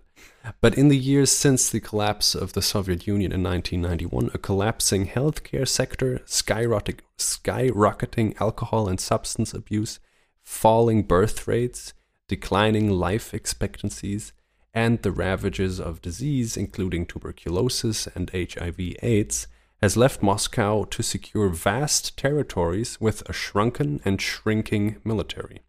If Russian geography can help explain the why of recent aggression, Russian demography can help us understand the timing. It's now or never, and for Russian leaders, the latter isn't an option. Mhm. Also er sagt, Mhm. Russland ist enorm alt. Münkler geht darauf auch schon ein. Mhm. Russland braucht ein sehr großes Militär, um seine aktuellen und überhaupt auch schon um diese erwünschten Grenzen zu verteidigen. Im Osten Russlands ist es nicht ganz so kompliziert und da ist man mit Kasachstan gut verbündet und mit der Mhm. Mongolei hat man keine so große Gefahr, ne? Und China macht keine Anstalten, da irgendwie einzum einzumarschieren. Also da hat man es einigermaßen unter Kontrolle, aber auch da ist es natürlich riesig. Mhm. Und es gehen einfach die Leute aus. Es gibt nicht mehr Ja. genügend junge Leute Ja. und schon gar nicht mehr genügend fähige Leute. Mhm. Die wollen nämlich eher raus aus Russland und Mhm. woanders für ihr gutes Gehirn äh, Geld verdienen, Mhm. um, im, äh, um militärisch diese Grenzen zu sichern. Und jetzt geht es ja auch noch darum, dass man diese erwünschten Grenzen herstellen will. Dafür braucht Mhm. man noch mehr Militär Mhm. und deswegen äh, kommt er zu dem Schluss, jetzt oder nie. Also noch gibt es genug Militär und das scheint ja auch schon demotiviert zu sein. Ja. In großen Teilen. Und es klingt eben so, als, als, als äh, es zeichnet weiter dieses Bild von Russland, das seinen Einfluss, Einfluss massiv verloren hat, Mhm. was ähm, sozusagen im humanen Kapital nicht mehr genug Ressourcen hat, Mhm. um Militärmacht zu werden. Also da, da, die gehen auf dem Zahnfleisch. Ja, und da muss man jetzt wirklich wieder dann in Erinnerung rufen, dass er das eben nicht jetzt in irgendeinem Feuilleton-Artikel gesagt hat, wo man das jetzt natürlich immer sagen könnte, dass Putin gerade in der Logik unterwegs ist, jetzt oder nie, weil er die ja eben gerade bestätigt hat, ne? sondern dass er das eben vor äh, sechs Jahren oder zehn Jahren oder so schon äh, so dargestellt hat oder so hingestellt hat. Ja. Und ja, da muss wohl irgendwie was, was dran sein. Und bei, wenn man da jetzt nochmal ganz kurz vielleicht auf Putin selber eingeht, für ihn war das ja eine, ähm, eine herbe Niederlage damals, als dann der äh, Vorhang fiel, der kalte Vorhang. Er, er war damals als äh, Spion äh, des, des Kremls. KGB-Offizier immer noch in ja, Ostdeutschland stationiert. Ne? In Dresden äh, stationiert und äh, da ist es dann, die Mauer ist eben gefallen und ähm, er, es gab dann letztens auch so einen Dokumentarfilm und da haben sie dann irgendwie so gezeigt und berichtet, wie er dann verzweifelt irgendwie in Kontakt treten wollte mit der Zentrale, die aber gar nicht mehr erreichbar war. Und also das muss für ihn äh, ein, ein traumatisches Erlebnis gewesen sein. Und deswegen äh, sind anscheinend jetzt alle äh, Kräfte bei ihm darauf konzentriert, diese alte Stärke, dieses alte Russland äh, mhm. ähm, zurückzubringen. Und es gibt ja von, von ihm diesen Satz auch, ähm, wer die Sowjetunion zurückhaben möchte oder so zurück will, äh, der hat keinen Verstand. Wer sich aber nicht nach ihr zurücksehen, der hat kein Herz. mhm. äh, also, und in diesem Bewusstsein scheinen tatsächlich äh, viele Russen irgendwie auch immer noch zu, legen, äh, zu leben. Man muss was wir ja alles nicht wissen, ne? Was das wir sagen wir jetzt wissen, so. Das sagen wir jetzt einfach so, genau. Ähm, aber zumindest äh, scheint das ja irgendwie äh, zu den ähm, nationalistischen Bewegungsgründen und Motiven dieses Krieges zu gehören. Ja.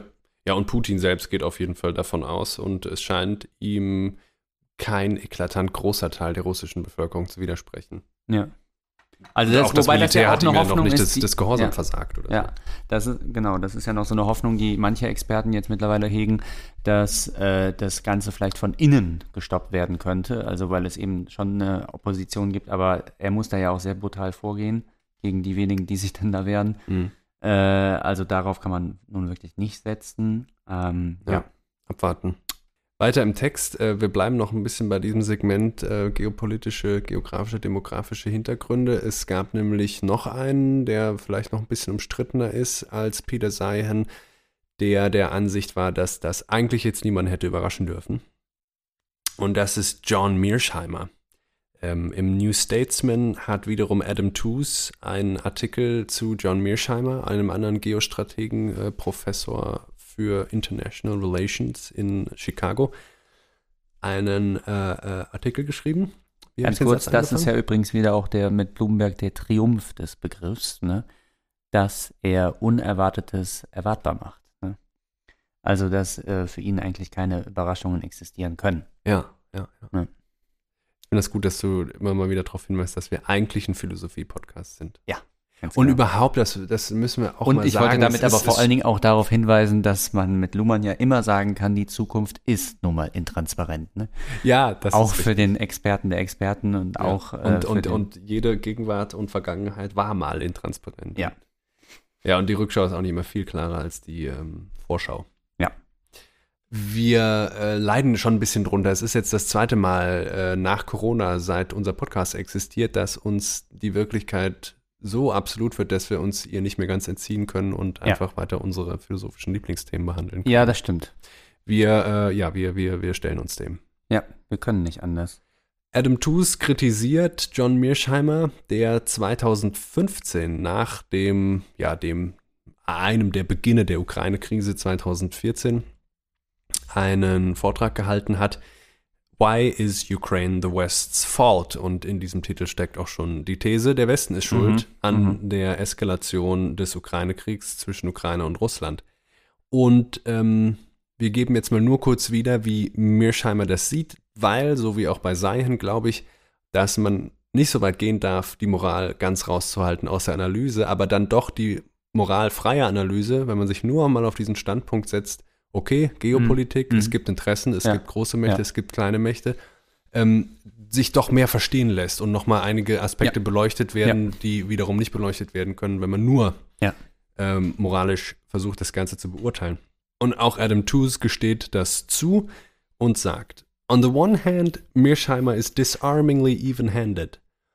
Jetzt gibt er das Argument von Mearsheimer wieder. The push for NATO expansion in 2008 to include Georgia and Ukraine was a disastrous mistake. The overthrow of the Moscow backed Viktor Yanukovych regime in 2014, a revolution supported by the West, antagonized Russia further. The West should accept responsibility for having created a dangerous situation by extending an anti Soviet alliance into what is left of Russia's sphere of influence. And then comes the inflammatory conclusion Putin's violent pushback should not come as a surprise. Mhm. Und darauf gab es dann Wir sind alles selber schuld. Genau, das äh, ist eine beliebte, ähm, eine beliebte Nummer, auch mal des Westens. Wir sind alles selber schuld, äh, sogar an die- den Gräueltaten, die wir nicht selber begangen haben. Genau, auch, auch, auch eine beliebte Nummer, wie du ja sagtest, glaube ich, eingangs, der, äh, der Queer-Denker, ja? Die Querdenker. Achso, den, den es so, Querdenkern. Äh, Genau, nicht die Queerdenker. Ja. Ja, ist, ist völlig richtig, genau. Also da wird dann gesagt, ja, ja, ja, ja, ja, ja, ja, ja, nee, ja, ja, ja, ja, das ist schon, der Putin macht das wirklich, ist auch schlimm, ja, ja, aber Ja. weißt du, was noch viel schlimmer ist, was Ja. die USA gemacht hat? Und das kann man ja tun, aber man muss dann überlegen, warum tut man das? Warum stellt man diese Vergleiche dem jetzigen Schrecken an die Seite? Und meistens ist da dann keine Absicht dahinter, sondern man will nur irgendwie sagen, Ja. Äh, ja, was, dass wir uns gar kein Urteil anmaßen dürfen oder so. Ja, also ja, ja, da wird eben auch so ein bisschen das selbstständige Denken aufgegeben. Ah. Äh, ich gebe noch hier kurz jetzt mit Adam Tooze ähm, weiter, was dann auf diese Selbst, diese westliche Selbstanschuldigung von Mearsheimer folgte. The scandal entails Mearsheimer's refusal to see Putin's aggression as anything other than the behavior of a great power at bay. Also eine Großmacht, die in die Ecke gedrängt ist und auf dem Zahnfleisch läuft, haben wir eben gesagt. Ne? Mhm.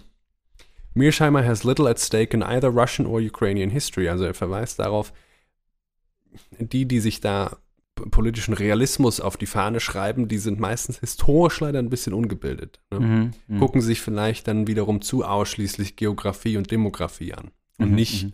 Sachen, die ja auch Truppen und also Menschen und, und auch Truppen bewegen können, nämlich irgendwelche Werte und Geschichten und äh, oder Ideologien. Ja. Falsches Bewusstsein. Mhm.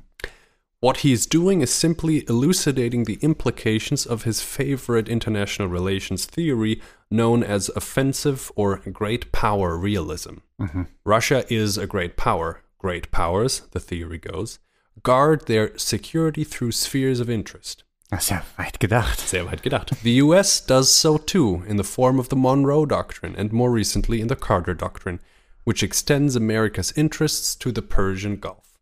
If necessary, those zones are defended with force, and anyone who fails to recognize and respect this fails to grasp the violent logic of international relations. Also, die These ist hier nochmal in diesem Realismus, den Adam Tooze dann historisch, äh, ideengeschichtlich sehr weit zurückverfolgt und, äh, und auch sehr, sehr kenntnisreich kritisiert. Das kann Mhm. gerne nachgelesen werden da. Mhm, Im, mhm, den mhm. Link tue ich rein. Im New Statesman war das, wie gesagt. Klammern wir hier mal aus. Es herrscht einfach eine gewaltvolle Logik. Ja. Putin handelt innerhalb dieser Logik. Macht Jeder aber muss mit Gewalt rechnen, der innerhalb dieses Systems agiert. ja, und das ist, ja, das ist ja jetzt aber auch das Interessante, ne? Wenn, wenn das Putins Logik ist, dann bleibt er auch jetzt noch, nach dem, was da niemand hat kommen sehen, außer eben hier die bestimmten Leute, ein rationaler Akteur, der in gewisser Weise vorhersehbare, nicht rein irrationale Entscheidungen trifft. Ne? Mhm. Ob die Gründe dann für diese Entscheidungen, die Ziele, die er anstrebt, ob die rein rational sind oder was auch immer, nee. Aber ähm, deswegen lohnt sich das schon mal hier diese sozusagen, ist nicht ganz die Gegenseite, aber diese Perspektive mal anzuhören. Und wir werden auch noch mal weiter drauf kommen. Aber jetzt machen wir mal hier eine ganz kurze interne Pause und kommen dann zu der Bedeutung der großen Fukuyama-These. Äh, Wir hatten doch eigentlich das Ende der Geschichte erreicht. Was passiert denn jetzt? Also das heißt, wir gehen jetzt ein bisschen raus, sage ich mal, aus diesen ja, Theorien, die sich im Grunde ja noch an den militärischen Strategien selbst abarbeiten oder sozusagen aus der Perspektive des Militärs äh, das Ganze betrachten und schauen uns das jetzt mal in, in einem historisch übergeordneten ähm, Narrativ an oder versuchen äh, es in ein solches zu packen. Und das kann man natürlich wunderbar mit Fukuyama machen oder bietet sich eben an. Oder seine These ist natürlich jetzt äh, virulent oder äh, wird jetzt wieder sehr von allen Seiten in Frage gestellt. Und die These ist welche, Jakob? Ja, gleich sagen wir es euch.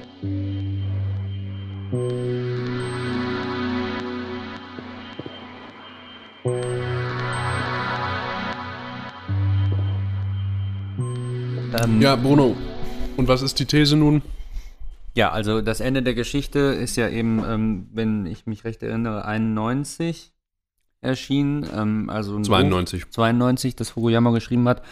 Und da ist eben die Idee, dass jetzt äh, äh, im Grunde sozusagen die Widerlegung der äh, Logik, die den äh, zweiten äh, oder die vor allen Dingen äh, die, den, den Kalten Krieg bestimmt hat, nämlich die Zwei-Lager-Theorie, ne? Äh, dass es auf der einen Seite eben den demokratischen Westen gibt, das liberale System, und auf der anderen Seite den Kommunismus. Genau. Konkurrierende politische Systeme und Wirtschaftsmodelle gibt es jetzt nicht mehr. Genau. Dieser Aufgelöst Konflikt zugunsten des demokratischen Systems. Zugunsten, ja genau, des Das- Liberalismus das- plus Kapitalismus. Ja, das ist also der Weisheit letzter Schluss sozusagen und das ist das letzte ultimative System, äh, das jetzt eigentlich nicht mehr ähm, sich ähm, ändern wird und das äh, kann eigentlich auch gar nicht gewollt werden, weil das das Beste ist, was uns passieren kann. Das heißt, ein Regierungssystem, ein Wirtschaftssystem, was alle Länder im Zusammenspiel dieser beiden so eng verzahnt und vernetzt, dass eigentlich niemand mehr von einem Krieg profitieren kann. Und das heißt doch dann eigentlich kein Krieg mehr am Ende Ja, der Geschichte. genau.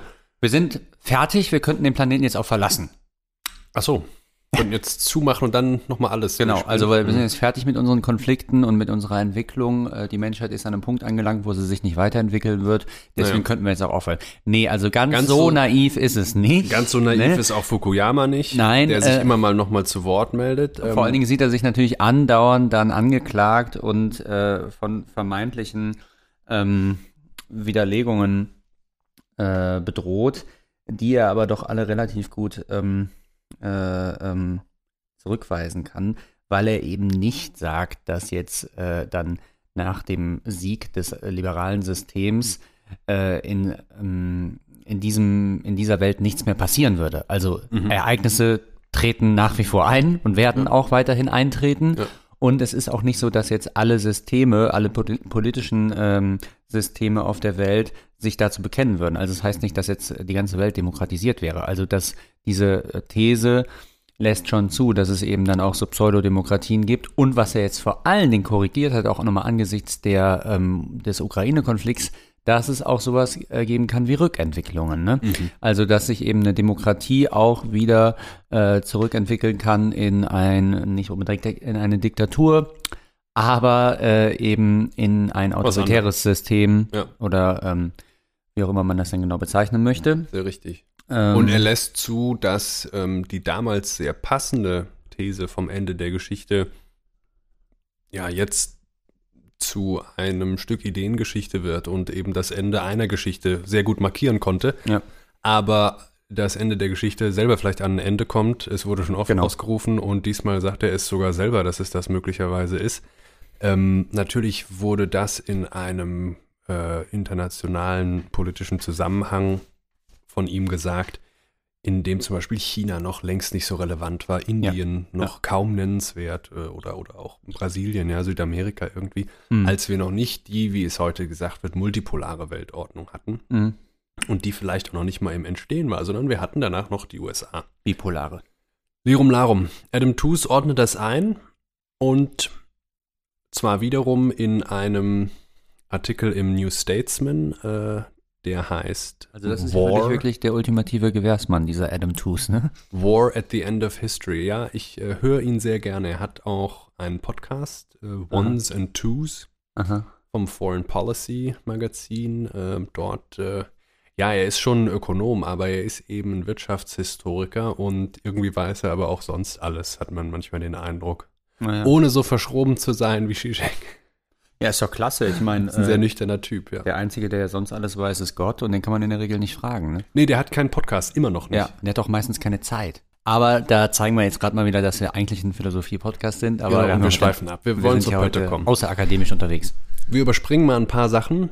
Obwohl ich das zum Beispiel fand ich diesen, ich überspringe es einfach doch nicht. Ich fand diesen Hinweis von äh, Toos dann äh, wunderbar, dass man, Bist jetzt zurückgesprungen. ich bin zurückgesprungen. Äh, man hatte eine ganz ähnliche Situation äh, schon mal 1815, ja, also ja. ähm, nach Waterloo, Napoleon Mhm. ähm, war geschlagen, Mhm. verbannt Mhm. oder dann schon tot oder wie Mhm. auch immer. Nee, noch nicht tot. Wann ist er denn? Nee, er hat noch ein bisschen gelebt dann da auf. Der auf ist ja dann Insel, ne? nochmal äh, exiliert worden. Ja, ja. Leum Larum, er war geschlagen. Und da sagt Adam Tooze, schon damals haben sowohl die Diplomatie als auch die damalige äh, Geschichts- oder Sozialschreibung haben versucht, die, diesen Kriegsgeist zurück in die Flasche zu stopfen. Mhm. Ja, also äh, so groß und großartig und größenwahnsinnig er auch war. Napoleon war geschlagen. Millionen sind gestorben in den, in den eigentlich weltweiten Kriegen, die durch die Französische Revolution Hm. mit ausgelöst wurden. Und auch damals gab es schon jemanden wie äh, Fukuyama, nämlich äh, Auguste Comte, Ah. sagt Adam Tooze hier, Mhm. der damals schon sagte, Mhm. ja, äh, jetzt haben wir das hier neu geordnet und wir hatten jetzt so viele Opfer und so viele Schrecken. Ähm, die Zukunft gehört der Industrie und dem Handel und nicht den Soldaten. Und warum ist das jetzt gleichzusetzen mit Fukuyama? Naja, weil Fukuyama sagt, äh, wir hatten jetzt genug äh, Kriege und Tote und wir haben jetzt den letzten ganz großen Konflikt zwischen zwei konkurrierenden Wirtschafts- und politischen Systemen überkommen. Mhm. Die Zukunft gehört einer wirtschaftlich so vernetzten Welt, dass sich Krieg nicht mehr lohnt. Ja. Also Handel und keine Soldaten. China scheint teilweise vielleicht darauf zu setzen, aber über China müssen wir auch nochmal ein anderes Mal sprechen. Ja. Äh, aber das wollte ich ja eigentlich überspringen. Was ist entscheidend, wenn wir uns jetzt nochmal War at the End of History anschauen? Peace between the great powers was secured thereafter, also nach äh, dem Zweiten Weltkrieg, not by a treaty, also nicht durch ein Friedensabkommen, but by a Cold War standoff Mhm. that was balanced on the threat of mutually assured destruction. Wir haben uns das schon Ja. angeguckt, ne? Ja. The idea that the post-war period was one of demilitarization is far from the truth. As a share of population, the US had more people in uniform through the late 1960s than the Kaiser's Germany had before 1914. France and Britain maintained a substantial colonial military presence throughout Asia and Africa. Ich wüsste aber auch nicht, wer das jetzt gedacht hat, dass innerhalb des Kalten Krieges, also in der ganzen Aufrüstungslogik, die ihn ja bestimmt hat, dass sich da irgendwie die militärischen Zahlen in irgendeiner Weise verringert haben sollten. Naja, es ist ja schon erstaunlich, wenn man sich mal anguckt, ähm, dass wir nie dagesehene Ja. 10 Millionen äh, Ja. weit über, also ich glaube Ja. 45 Millionen oder irgendwie so, und damit beziffert man noch nicht alle indirekten Opfer des Zweiten Weltkrieges oder so, dass wir das alles hatten. Ja. Und dass wir dann eine Friedensperiode Mhm. herstellen, in der Ja, wir noch mehr Soldaten und noch mehr Waffentechnologie. Ne? Ja, weil Das man sich ja jederzeit eigentlich wappnen wollte für den Dritten Weltkrieg. Wieso sagt Adam Tooze das jetzt nochmal? The achievement of the end of history consisted in not just the triumph of the liberal model, but in that it was attained bloodlessly. Mhm. Ja, also durch diese Riesenaufrüstung will man fast sagen, ist man fast geneigt zu sagen, war der Sieg des Liberalismus einer, der auf heißen Krieg verzichten konnte. Ja. That gave it both its sense of inevitability and, as Fukuyama wrote, its post-heroic quality. Man brauchte keine Kriegshelden mehr. Mhm, mhm, mhm. Ja, das ist ja jetzt das Stichwort, ne? Post, äh, Post-Heroic, da könnten wir jetzt direkt äh, rüberspringen nochmal.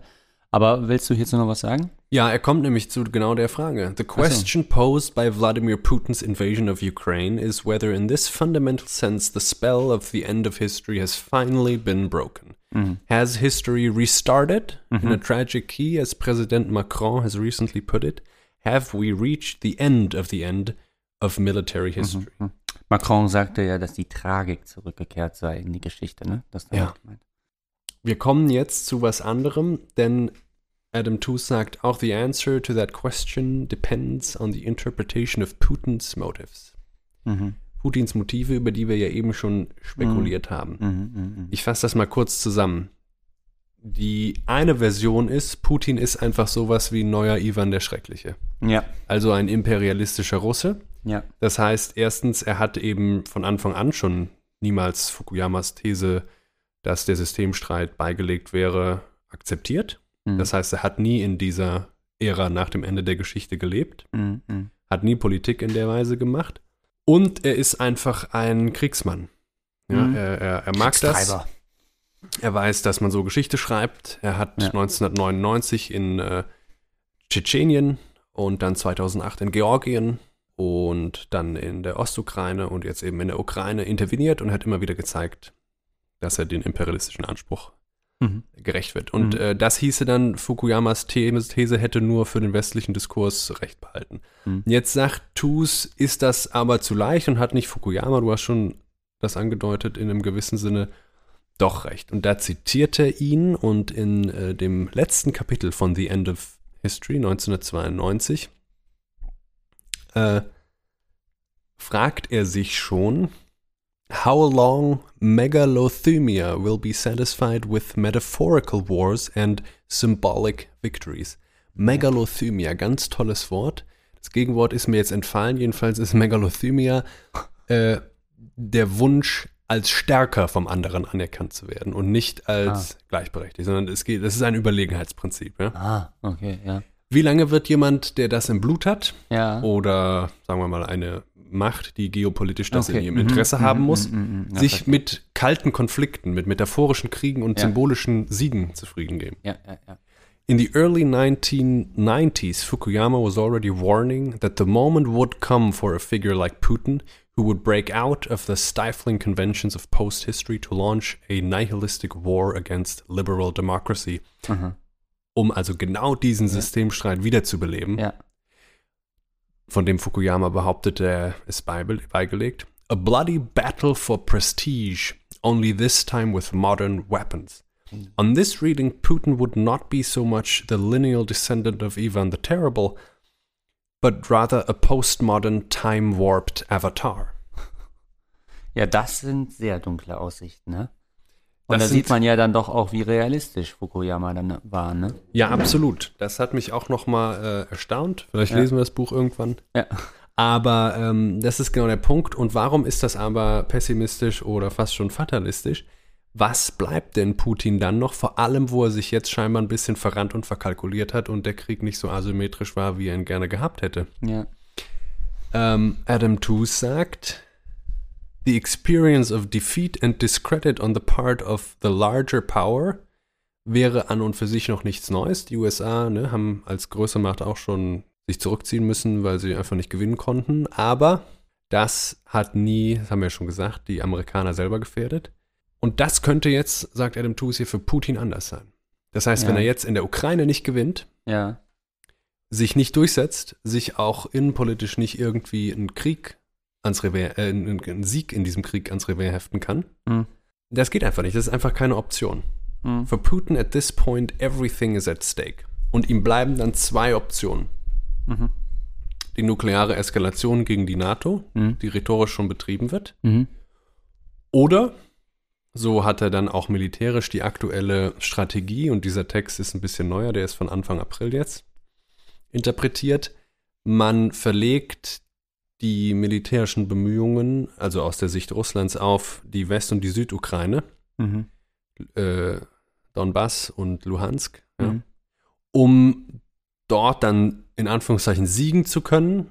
Ja. Den Rest der Ukraine, vor allem Kiew, hätte man ja nicht eingenommen, überlässt man dann der Ukraine und kann sagen, okay, jetzt haben wir da irgendwie gewonnen und wir wollten das auch. Mhm. Weil Adam Tooze sieht es jetzt so enorm. Putin äh, ist, ist, ist, ist, ist so verstrickt jetzt, Mhm. Dass er sich fragen muss, wie er da überhaupt wieder unbeschadet rauskommt. Ja. Ja. Das zu verlieren, ohne plausiblen Sieg reklamieren zu können, ist sein innenpolitischer Untergang. Das Und- sagt übrigens auch Fukuyama jetzt, äh, also der sich auch jetzt während des Kriegs halt mehrmals zu Wort gemeldet hat und der genau das gesagt hat, dass äh, Putin, also dass die Niederlage des Krieges Putin selbst stürzen würde Ja. als Machthaber. Ja. Also dass daran also seine politische Existenz hängt an dem Sieg oder der Niederlage Ja. des Ukraine-Kriegs.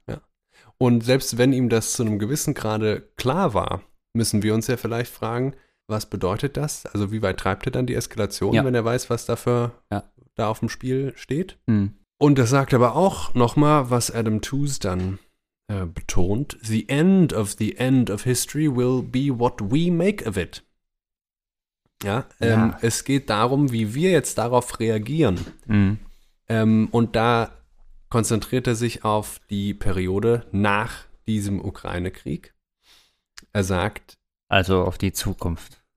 richtig, die Zukunft.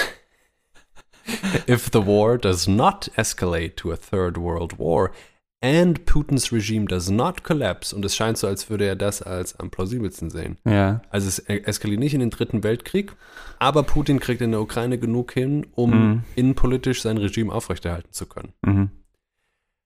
Then there will be no option but to face the difficult business of diplomacy and peacemaking.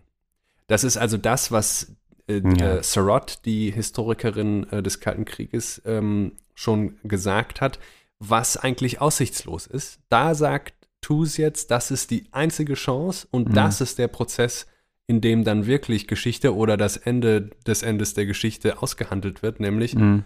Russland doch wieder an den Verhandlungstisch zu holen. Mhm. Und er sagt, it will be a bitter task for both sides. Mhm. Auch Alexander Kluge, mit dem wir gleich schließen werden, Mhm. ähm, sagt das nochmal, einen gerechten Frieden Mhm. kann man sich abschminken. Mhm. Weil gerecht ist immer nur die vollständige Erfüllung des eigenen moralischen Anspruches. Spruches. Das heißt, Mhm. so kommen keine zwei Seiten, die jeweils Ja. solche Ansprüche haben, Ja. zusammen. Ja, ja, ja, das ist das Wesen des Kompromisses. Ne? Überspringen wir jetzt, was Putin eigentlich jetzt selbst sagt. Oder reißen wir es mal an? Also das ist, glaube ich, zu viel. Wir können vielleicht ganz kurz sagen, dass er natürlich äh, gewaltige ähm, ideologische ähm, geschichtsideologische Arbeit geleistet hat, um äh, Ja.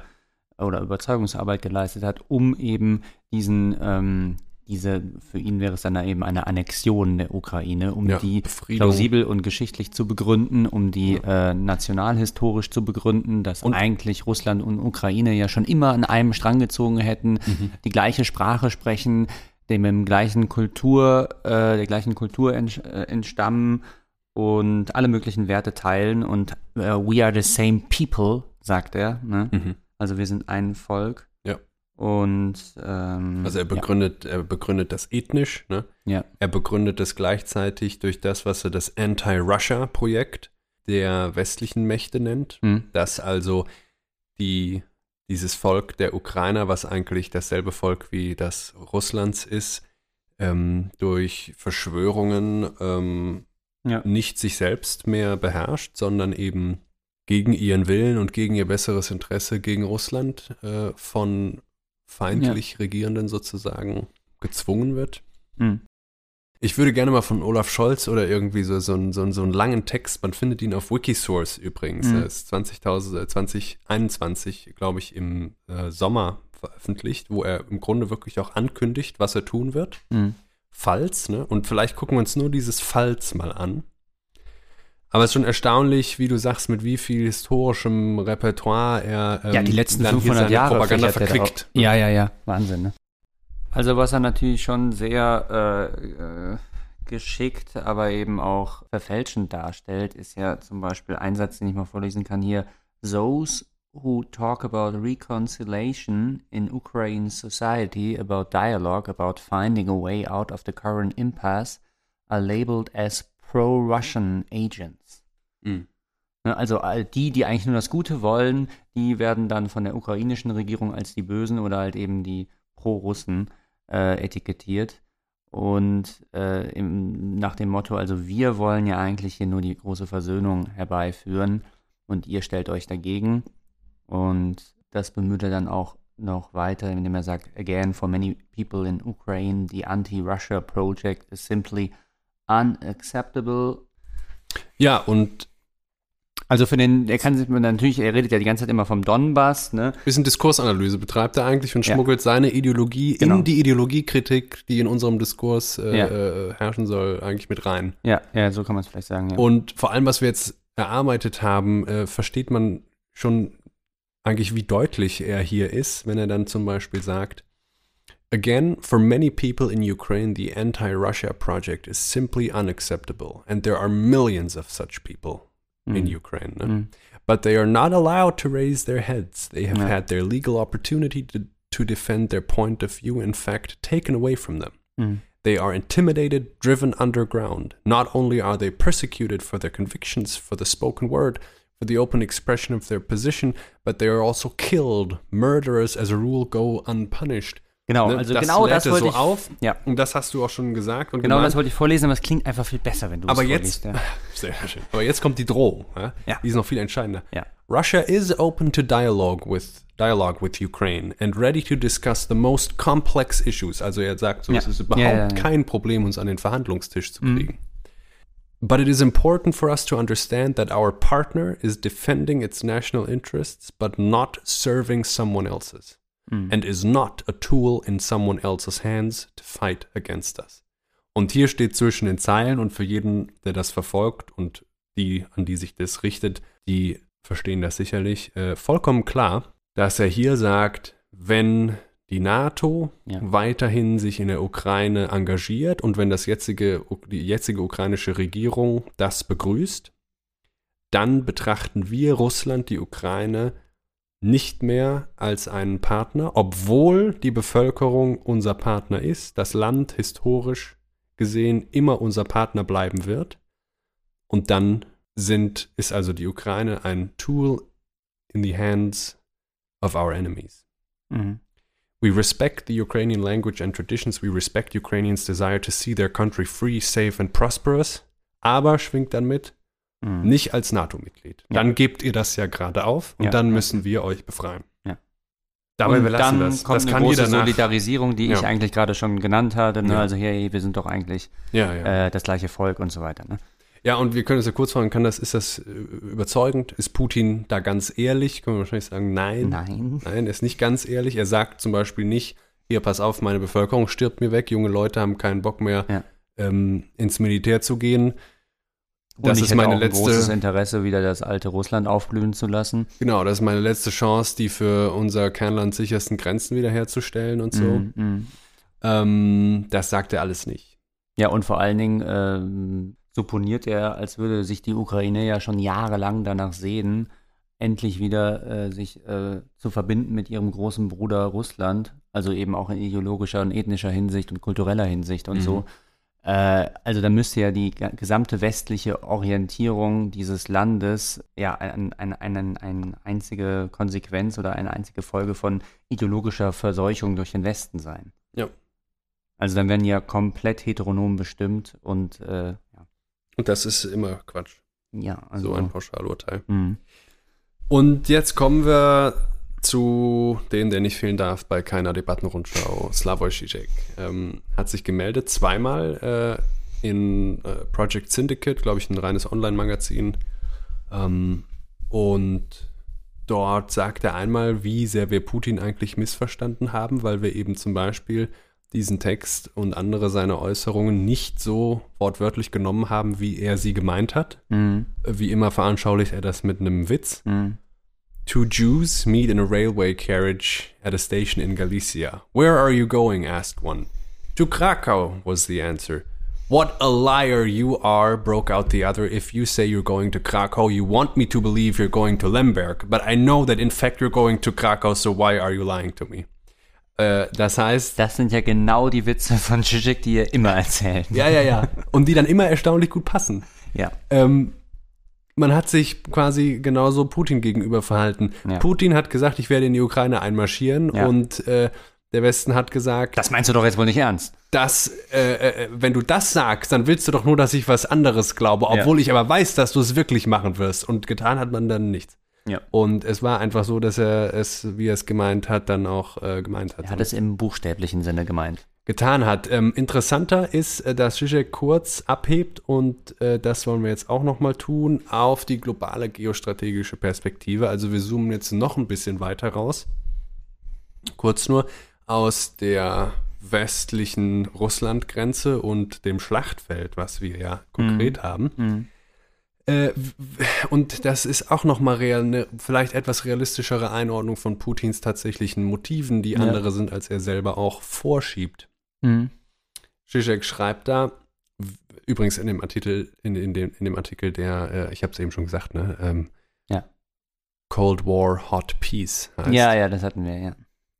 Und da ähm, geht er auch darauf ein, das ist ein bisschen der Hintergrund, was wir eben mit Adam Tooze und John Mearsheimer oder auch diesem Peter Zion nochmal erläutert haben. Ähm, äh, ja, welche, welche Konsequenzen eigentlich dieser politische Realismus, der Great Power Realism, für das, für ein Weltbild so mit sich führt, ja. Mhm. Was bedeutet das denn, mhm. wenn wir sagen, ja, es gibt eben nur Großmächte und die anderen Staaten, die sind einfach nicht gleichberechtigt denen gegenüber, weil dann würde man die Machtlogik verkennen. Ja, ja. Was bedeutet das jetzt für das Weltbild? Viewed in these terms, the situation in Ukraine is not one nation state attacking another nation state. Rather, Ukraine is being attacked as an entity whose very ethnic identity is denied by the aggressor. The invasion is justified in the terms of geopolitical spheres of influence. Also diese zwei Linien. Ne? Putin mhm. selber sagt das, ja, wir haben aber doch hier. Ja. Ihr habt keine eigene Entität, ja. wir sind ein Volk. Ja.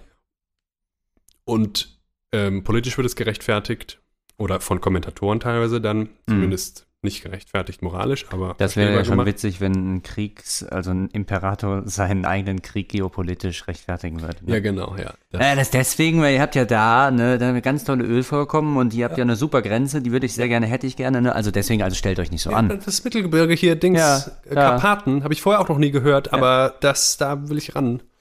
Nee, genau, das wird dann analysiert. Ähm, genau, the invasion is justified in the terms of geopolitical spheres of influence, which often extend well beyond ethnic spheres. mhm. Denken wir da auch wieder an Syrien, sagt Zizek. Russia refuses to use the word war for its special military operation, not just to downplay the brutality of its intervention, but above all to make clear that war in the old sense of an armed conflict between nation states does not apply. Mhm. Und wir werden bald auch noch mal eine philosophischere Folge zum Krieg machen. Mhm. Da wird es dann auch noch äh, darum gehen, ähm, dass in der Tat, und das verbindet äh, Russland zum Beispiel mit China, mhm. das Modell des äh, westfälischen Nationalstaates, also des Nationalstaates, wie er sich nach der westfälischen ähm, Ordnung nach dem Dreißigjährigen Krieg mhm. eigentlich herausgebildet hat, für Russland, China nicht mehr dieselbe Geltung hat. Worauf beruht das nämlich? Man hat Nationalstaaten unterschiedlicher Größe, mhm. aber man stellt sie rechtlich gleich. Mhm. Die Staaten haben ein Recht auf Unversehrtheit mhm. und wenn zwei Staaten verhandeln, dann verhandeln die als Gleichberechtigte, weil sie Nationalstaaten sind und mhm. legitime Interessen haben, die mhm. nicht abhängen dürfen, nicht vollkommen abhängig sein dürfen von der tatsächlichen militärischen oder wirtschaftlichen Macht dieser Länder. Okay, aber das ist äh, wohl eher die idealistische Perspektive, die realistische wäre halt wieder die Machtlogik. Ja, das, das wäre Powers. eben zu sehen, also auch wie sich Deutschland gegenüber anderen kleineren auch schon europäischen Staaten verhalten hat, ähm, wahrscheinlich äh, hat diese Logik nie oder hat dieses, dieses ähm, Gleichheitsprinzip nie ganz getragen. Ja. Das ist schon völlig richtig. Aber es ist auf jeden Fall der Anspruch. Ideale es, es sind ja schon eine schöne, schöne Sache. Ideale. Es stärkt, es stärkt äh, kleine Nationalstaaten zumindest ein bisschen. Ja. Äh, Russland und vor allem auch China äh, argumentieren jetzt gerade so, Mhm. dass das aber auch nicht im Interesse aller sei, dass insgesamt mhm. und auch für die kleinen Staaten eine Weltordnung, die hierarchisch gegliedert ist, viel besser ist. Mhm. Wo also völlig klar ist, dass wir China und dann vielleicht Indien und dann Russland und dann die USA haben und dass kleine Staaten drumherum selber davon profitieren, wenn sie diese Hierarchie anerkennen mhm. und nicht sich zum Beispiel dann der jeweiligen lokalen Hegemonialmacht ich mein, in den Weg stellen. Ja, ja, vor allen Dingen müsste man dann eben als Hegemonialmacht, wenn man als solche dann am Verhandlungstisch rechtlich nicht anerkannt wird, müsste man das nicht militärisch demonstrieren, dass man das ist. Ne? Vielleicht wäre das dann äh, so argumentieren wahrscheinlich die Großmächte. Ne? Ja, richtig. Und Zizek gibt das wieder, äh, was wir gerade gesagt haben. Äh, Lavrov, der russische Außenminister, äh, hat wohl an einer Stelle schon mal gesagt, ähm, die vollständigste Lösung für uns wäre eigentlich äh, nicht die Ukraine, was ja schon gefordert wurde und äh, da vielleicht sogar noch eine Option wäre, äh, sondern die gesamte EU zu demilitarisieren. ähm, ja. Denn die ganze EU wird gesehen als, da zitiert äh, Zizek jetzt einen Dimitri Estaviev, mhm. einen äh, politischen Kommentator, keine Ahnung, wer das mhm. ist und wie viel mhm. Gewicht das hat, jedenfalls mhm. fasst er diese Position gut zusammen. A new Russia is born, which lets you know clearly that it doesn't perceive you, Europe, as a partner. Russia has three partners USA, China, and India. You are for us a trophy which shall be divided between us and Americans. China hat eigentlich kein geopolitisches Interesse an Europa, nur ein Handelsinteresse. Genauso Indien. Das heißt, ihr Europa liegt zwischen USA und uns. Das ist also diese Sicht. Wir haben Hegemonialmächte und die kämpfen. Ja. Nur leider hat das ja nicht so ganz geklappt. Ne? Also dann die äh, finanziellen Sanktionen, die dann verhangen wurden über den Kreml, die waren ja dann doch relativ wirksam. Ne? Ja, dazu kommen wir auch noch. Das stimmt, die waren sehr wirksam, aber sie haben, und das war ja eben die Misskalkulation, wie äh, Münkler war es, glaube ich, Mhm. schon gesagt hat, äh, sie haben nicht verhindert, dass dieser Krieg überhaupt ausbricht. Ja. Naja, ähm, Zizek wirft dann eben die philosophisch-moralische Frage noch auf. Was heißt aber diese Alternative einer hierarchischen Weltordnung für kleinere Staaten? Haben die dann kein eigenes Volk? Haben die keine eigene äh, nationale Identität? Genau. Haben die kein Selbstbestimmungsrecht? Haben die nur ein sehr eingeschränktes Selbstbestimmungsrecht? Ja. What about the people of Syria and Ukraine? Can they not also choose their truth and belief, or are they just a playground or battlefield of the big bosses? Ich, also ich bin da, ich neige da zu den Realisten. Also Ja. ich glaube, wie man das rechtlich und weltanschaulich Mhm. fasst, da würde ich auch sagen, ja, das ist äh, besser, wenn man das Gleichheitsprinzip anwendet. Aber ich sehe das nicht und auch nicht in Europa oder wie Europa auch mit anderen Ländern umgeht, nicht äh, in der Realität ausagiert. Ja. Und damit zum Thema Flüchtlinge. Zizek hatte Anfang März einen weiteren Text dort geschrieben, Project Syndicate, wo er nochmal wiedergibt, ähm, wie, und das ist ein ganz schönes Beispiel für das, was wir an mehreren Stellen hier gesehen haben, man ukrainische Flüchtlinge aufnehmen möchte und das, wo man in Polen, äh, in Griechenland, in Italien die Grenzen sichert und äh, Flüchtlinge aller Arten abwehrt. Und begründet wurde das in seinem, äh, in, in seinem Land Slowenien äh, in einem dann wieder gelöschten Tweet des Außenministeriums, glaube ich, einmal ganz wortwörtlich.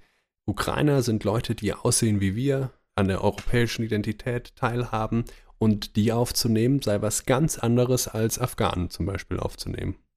Ja, ist äh, äh, so Mhm. agiert die EU, ja. Mhm. Also ist, äh, aber genau, das, das nur dazu und ähm, das ist der kurze nächste Punkt zu den Fluchtbewegungen. Wir haben natürlich massive Fluchtbewegungen. Wir also, 12 Millionen sind, glaube ich, mittlerweile unterwegs. ah ja, 12 Millionen, ja. Ich hatte also Stand 20. März waren es 10 Millionen und 5 Millionen davon mittlerweile aber internationale Flüchtlinge, also Leute, Mhm. äh, die nicht innerhalb der Ukraine Mhm. geflüchtet sind, sondern die international geflohen sind, die meisten nach Polen, Ungarn, äh, Moldau und nach Rumänien. Ja. Äh, und 5 Millionen internationale Flüchtlinge, um das mal zu vergleichen, entspreche 10 Millionen Deutschen, die das Land verlassen. Also ein Achtel der Bevölkerung Ah, okay. verlässt das Land. Okay. Und da merkt man, dass da eigentlich nichts mehr geht und nichts mehr gehen wird auf absehbare Zeit. Ja. Die werden so schnell nicht zurück dahin. Mhm. So, und wir kommen jetzt zum Schluss. Aha. Das ist dann das Ende des Endes. Bruno, ich habe es dir gesagt, ich habe auch, ich habe es auch vorher angekündigt, ne? Ja. Das wird hier portioniert hörbar und äh, da kann man ganz viele Pausen lassen. Mhm. Man kann das natürlich weiterschicken und uns weiterempfehlen an Das kann man immer machen. Leute, die, ja, weiß ich nicht, die diese Informationen nochmal ausgelesen brauchen. Mhm. Äh, ganz kurz nämlich zu Zelensky. Der wird ja auch oder wurde jedenfalls äh, den ersten Monat der Kriegsberichterstattung von unserer Seite aus eigentlich als der Gute. Ne? Also er war ganz klar der Gute Ja, dargestellt. klar. Es gab ja, man braucht ja dann den Bösen, der ist klar, und dann gab es eben auch einen klaren Guten, der sich angeboten hat. Ist Ja. Zelensky wirklich so ein Guter? Den haben wir mal ganz schnell dann äh, zum Ritter des Westens geschlagen. Ja. Und es ist hoch fragwürdig, da berichtet in einem Artikel im Freitag äh, Varoufakis, wir kennen ihn noch alle, äh, aus dem griechischen Parlament, in dem er nämlich mittlerweile sitzt, dass Zelensky, wie es dieser Tage äh, viel der Fall war, eingeladen war vom griechischen Parlament per Videoschalte zu sprechen. Und was hat er dann gemacht? Er hat plötzlich seinen Bildschirm geteilt und ich lese mal vor. Es geschah etwas Außergewöhnliches und außerordentlich Beleidigendes. Wladimir Zelensky teilte seinen Bildschirm mit zwei Mitgliedern des Regiment Azov, einer unverhohlenen neonazistischen Gruppe, deren Fahnen und Uniformen mit dem Hakenkreuz geschmückt sind. Und dessen altehrwürdige Verbindung zu unserer eigenen, also der griechischen eigenen Nazi-Organisation, der widerlichen goldenen Morgenröte wohl bekannt sind. Und äh, Varoufakis fragt sich dann eben, wie man so blöd sein kann. Ne? Also der, wir haben sie eben ja auch nochmal gehört. Vielleicht war das irgendein Hacker, der, nee, der sich da reingehackt hat Nee, irgendwie nee, in dieses nee, Meeting und die, die da reingebracht hat. wie, wie man also Putins Propaganda, die Ukraine sei bis in die höchsten Etagen durchseucht von Neonazis Ja, und müsst, deswegen das müssten wir fragen, wenn es so einen Aufwind geben kann. Ja, ja, Varoufakis glaubt auch nicht, dass das so ist. Aber ähm, es war wohl eine heftige Nummer. Der Zwischenfall wurde jetzt nicht so richtig aufgenommen. Man braucht, glaube ich, medial auch äh, für uns im Westen Zelensky noch eine Zeit lang als den, der den Guten spielt. Ja. Und Präsident spielen ist sowieso das, was er am besten Ja, kann. Er wurde nämlich Präsident, nachdem er mehrere Staffeln lang in einer ukrainischen Fernsehserie den Präsidenten der Ukraine gespielt hat. Ja. In einer Politsatire, ne? Der ist also Teil von dieser Trump-artigen Ja. Politikdarsteller-Generation, die ähm, ja, an und für sich schon ein Problem ist. Wir werden das weiter beobachten. Jetzt noch zu Sanktionen und dann kommen wir zum Schluss. Wie haben wir jetzt auf diese ganze Scheiße reagiert? Wie hat der Westen darauf reagiert? Ich glaube, am Sonntag, den 27., also drei oder vier Tage, oder Sonntag, den 28., vier Tage nach Beginn der Invasion der Ukraine, wurden von äh, Biden bereits Sanktionen, äh, Finanzsanktionen zunächst angekündigt, die, es ist wieder Adam Tooze, auf den ich mich berufe, bei ihm enorme Angst ausgelöst haben.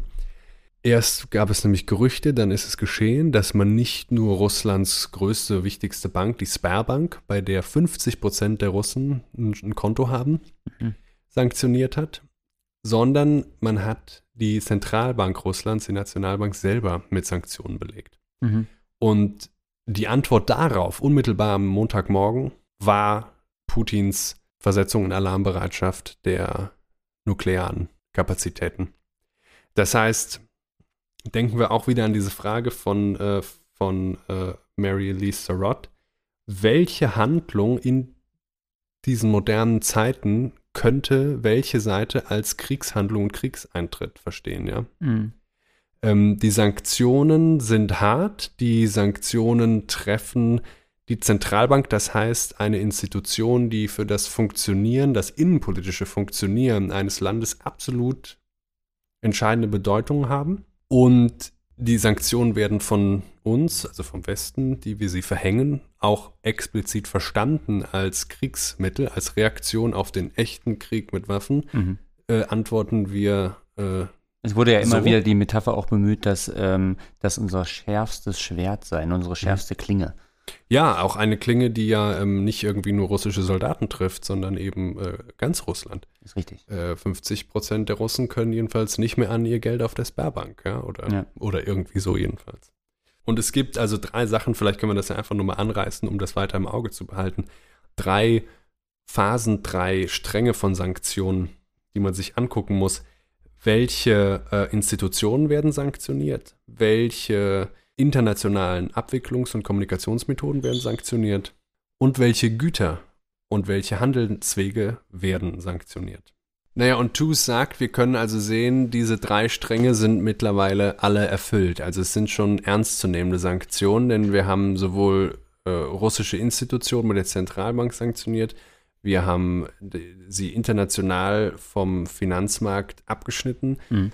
äh, indem wir die Kommunikationsmethoden und Transfermethoden sanktioniert haben. Also SWIFT ist das große Beispiel, was aber selber nicht so entscheidend wäre wie die Zentralbanksanktionen. Und wir haben angefangen, ähm, Russland den Handel stark zu erschweren. Mhm. Dazu kamen noch äh, sekundäre Effekte, dass also eigentlich alle großen Unternehmen Russland verlassen haben mittlerweile. Mhm. Was wir noch tun, ist, wir nehmen ihnen weiter Öl und Gas ab. Ja. Kohle selber ist schon sanktioniert, das ist also der dritte Punkt. Ja. Mhm. Welche Handelsgüter und Mhm. strategisch wichtigen Handelsgüter werden sanktioniert? Das sind nun mal eben Mhm. im Falle von Russland ganz besonders äh, fossile Energien. Und es wird jetzt ein Ölembargo äh, erwogen, das überlegt sogar Deutschland. Ja. Ja. Und auch Gas zu boykottieren scheint für die deutsche Versorgung zwar ein großer, äh, ja, ein großes Risiko zu sein, ist aber auch nicht mehr völlig unrealistisch. Ja.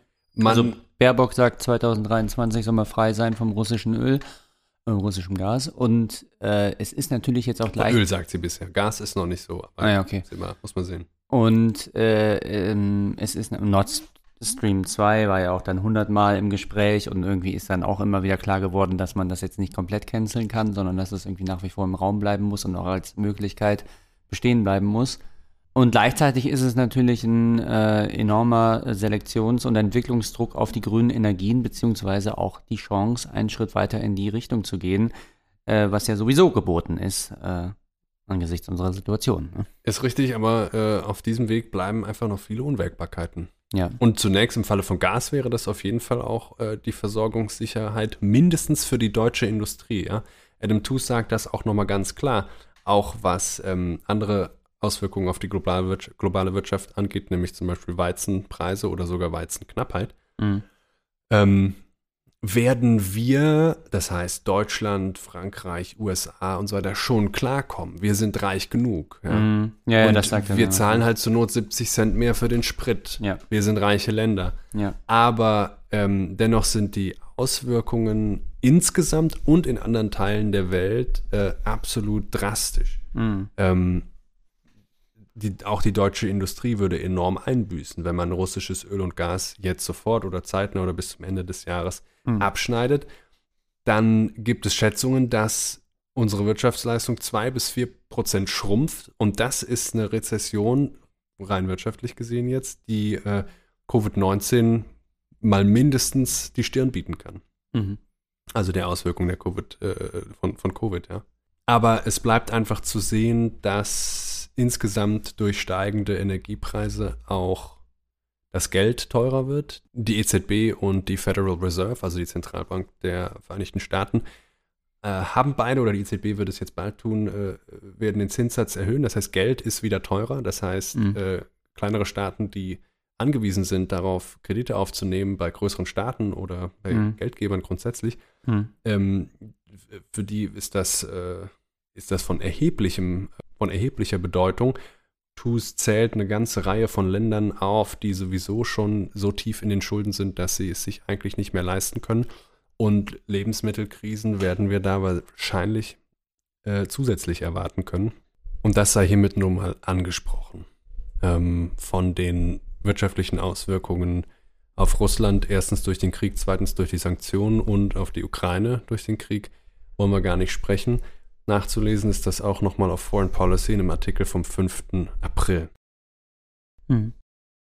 Und jetzt wenden wir uns zum Abschluss dem deutschen Diskurs zu und hören eigentlich dann nochmal auch eine weise Stimme mhm. mit Alexander Kluge. Ja, und äh, lass uns da doch noch ähm, als vorletztes äh, Münklers äh, Rede von den postheroischen Gesellschaften aufgreifen, ähm, ähm, wo er sich ja genötigt sah, die erstmal zu verteidigen gegen eine Kritik ähm, seitens eines Menschen, dessen ja. Namen ich vergessen habe. Der er liegt falsch. Er liegt falsch. Er, er, er, liegt falsch, sofern er nämlich postheroisch, äh, laut eben Münkler, der sich dann verteidigt, mit ähm, unheroisch verwechselt. Richtig. Äh, denn postheroische Gesellschaften, und das sind eben die, in denen wir heute leben, sind nicht Gesellschaften, die nicht wieder heroische werden könnten. Ähm, also die eben nicht unheroisch sind. Äh, sie können jederzeit wieder zu heroischen Gesellschaften werden. Und jetzt müssen wir aber vielleicht auch erstmal klären, was meint er denn jetzt mit heroisch? Also, ähm, ja, und was kurz noch, was meint er mit postheroisch? Das ja. ist nämlich letztlich auch begründet durch die Demografie eines Landes mhm. oder jedenfalls nicht so unerheblichem mhm. Maße. Ähm, eine postheroische Gesellschaft ist nicht gleich irgendwie pazifiziert mhm. äh, und im kollektiven, vollständigen äh, Pazifismus verstanden als völlige Gewaltfreiheit verfallen, sondern Man postheroisch ist eine Gesellschaft, die alt ist, die also äh, weiß, dass sie mit ihrer jungen Generation enorm vorsichtig umgehen muss und die ja. nicht einfach mal so in Kriegen ja. verheizen darf. Man könnte vielleicht paraphrasieren, um das äh, ein bisschen verständlicher zu machen, postpatriotisch vielleicht. Ne? Also ähm, heroisch damit ist gemeint, es ja. gibt nicht mehr äh, dieses Bewusstsein, ich trete jetzt als Krieger für mein Vaterland ein oder als Kriegerin und verteidige mein, mein Vaterland gegen irgendeinen Feind, der da draußen ist. Also es gibt keine Feindbildlogik mehr äh, und es gibt sowieso schon gar nicht mehr so diesen starken Zusammenhang zwischen dem einzelnen ähm, Staatsbewohner, Staatsmitglied und äh, der, also dieser, dieser Solidarisierung unter nationalen und patriotischen Motiven. Ja, postpatriotisch ist vielleicht gar nicht so schlecht, um zu veranschaulichen, was damit gemeint ist. Ne? Also ja. äh, äh, es mag vielleicht schon noch einen äußeren Feind geben, aber der Staat, in dem man lebt, mit dem hat man nicht mehr so eine intime Beziehung, Ja. äh, als dass er automatisch als der absolute Gute Ja. taugen würde, sondern der Staat ist letztlich eine Fiktion und wir leben in ihm, weil wir eben halt darin geboren wurden und solange Frieden herrscht, äh, äh, ist, ist wirklich überhaupt kein Grund, irgendwie Und das, konvergiert, das. Ja, das konvergiert ja gewisserweise mit äh, der These von Fukuyama, dass wir eben äh, jenseits der Geschichte leben. Richtig, am Ende der Geschichte haben wir, haben wir posthistorische Gesellschaften. Ja, Und Münkler posthistorisch sagt- postheroisch ist im Grunde so Äh, Entschuldigung, zwei genau. Seiten einer Medaille. Ne? Genau, ganz genau. Und Münkler sagt, ähm, diese, diese postheroischen Gesellschaften sind alte Gesellschaften. Ja, Ähm, also das junge Blut, das kocht, ne? Das äh, nimmt die Waffen in die Hand und das äh, steigt auf die Barrikaden, ist die Idee dabei, oder? äh, die, nee, die Idee ist, was ich eben schon mal sagte, ähm, die, Nein, das habe ich falsch verstanden. Ne? die alten Gesellschaften, die müssen aufpassen, dass das junge kochende Blut sich nicht äh, verkocht, ne? sondern Ja. die müssen gucken, dass sie noch Nachwuchs für ihren Beamtenapparat haben und und so weiter und so weiter. Und das gilt auch für Russland, das gilt auch für die Ukraine, aber dann sagt er, es ist ein entscheidender Unterschied, Mhm. ob man sich noch ideologisch als Teil eines gerechten Angriffskriegs sehen kann, Mhm, wie mhm. vielleicht das russische Militär. Mhm. Und es ist ein entscheidender Unterschied, ob man sich wie die Ukrainer ähm, verstehen kann, noch als sich legitimerweise verteidigende Nation. Ja. Auch das Ja. ist uns ja schon fremd. Ja, es spielt eine äh, unglaublich große Rolle, ähm, in, in welcher Weise äh, ein Krieg Eingang findet in das kulturelle Gedächtnis einer Nation. Ne? Also, weil das im Grunde die Mobilisierungsressource des Heroischen sei, sagt er. Ne? Ähm, weil wenn ich zum Beispiel jetzt einen Krieg eigentlich mehr als äh, sozusagen oder eine Niederlage als einen verlorenen Sieg interpretiere, sieht das schon ganz anders aus, ne? Also wenn ich sozusagen äh, das hinstelle als äh, Ja. einen großen, tapferen Kampf, Ja. der damals ähm, gefochten wurde mit einem überstarken Gegner, der im Grunde von vorne, vornherein unbesiegbar war, aber Ja, gegen den man sich wacker ge geschlagen hat oder so, dann sieht das Ganze ging, ja. ja, und da sieht's ja, da sieht's ja ganz anders aus dann im Nachhinein, wenn man sich so betrachtet, als wenn man sagt, äh, jetzt zum Beispiel wie Deutschland sich das eben äh, seit äh, 60 Jahren natürlich immer aufs Brot spielen lassen, äh, aufs Brot spielen muss, ähm, dass das ein verbrecherischer Krieg war und äh, dass das von vornherein ein äh, wahnsinniger Krieg war. Ne? Richtig. Insofern halte ich das ja auch für gut, richtig und ähm, zivilisatorisch fortschrittlich, wenn wir postheroisch in diesem Sinne sind und nein, unser eigenes Leben auch nicht mehr für unseren eigenen Staat aufs Spiel setzen wollen, denn Mhm. es kann sich jederzeit um ideologische Verblendung halten und man kann jederzeit plötzlich feststellen, dass der eigene Staat doch verbrecherisch war und nicht schon deswegen gut, weil es der eigene Staat war. Ja, und man kann im Grunde auch äh, Krieg und Verbrechen grundsätzlich gleichsetzen. Ja, Nahezu. Ja, Wobei, aber, aber ja. Bruno, da Ja. kommst du ja direkt wieder in Teufels Küche. Man Ja. sagt dir dann, ja, dürfen die Ukrainer sich jetzt nicht verteidigen. Ja. Und äh, Münkler war einer der wenigen, die diese Überlegung äh, in Verteidigungskriege, Talkshows auch. m, Angriffskriege, Ange ich, ich korrigiere, Angriffskriege Ja, sind, kann man vielleicht gleichsetzen mit Verbrechern. Sehr gut.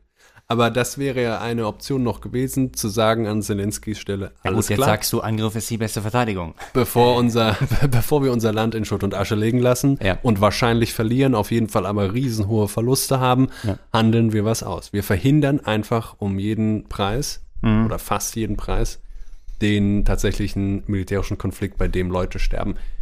Ähm, das war irgendwie im deutschen Diskurs kaum eine Option. Und äh, wer darauf ähm, sehr stark und sehr, ja, man muss, naja, zynisch nicht, aber immer noch satirisch äh, hingewiesen hat, aber wirklich mit nötiger Schärfe auch, äh, war Thomas Fischer, äh, ehemaliger Spiegel-Kolumnist, der dann jetzt nochmal im Spiegel äh, schreiben konnte. Das ist der ehemalige Richter vom Bundesverfassungsgericht. Äh, einer der Richter dort. Mhm. Ähm, zwei Artikel im Spiegel, die, an der, die ich hier an der Stelle nur mal empfehlen will. Und zwar einer aus dem frühen März. Da geht es um die damalige Haltung Olaf Scholz weiter, bis auf weiteres erstmal russische, russisches Erdgas zu Mhm. importieren. Mhm. Und ähm, es und im, im zweiten, glaube ich, Ende März, zweiter Artikel von Thomas Fischer, nur die Wahrheit.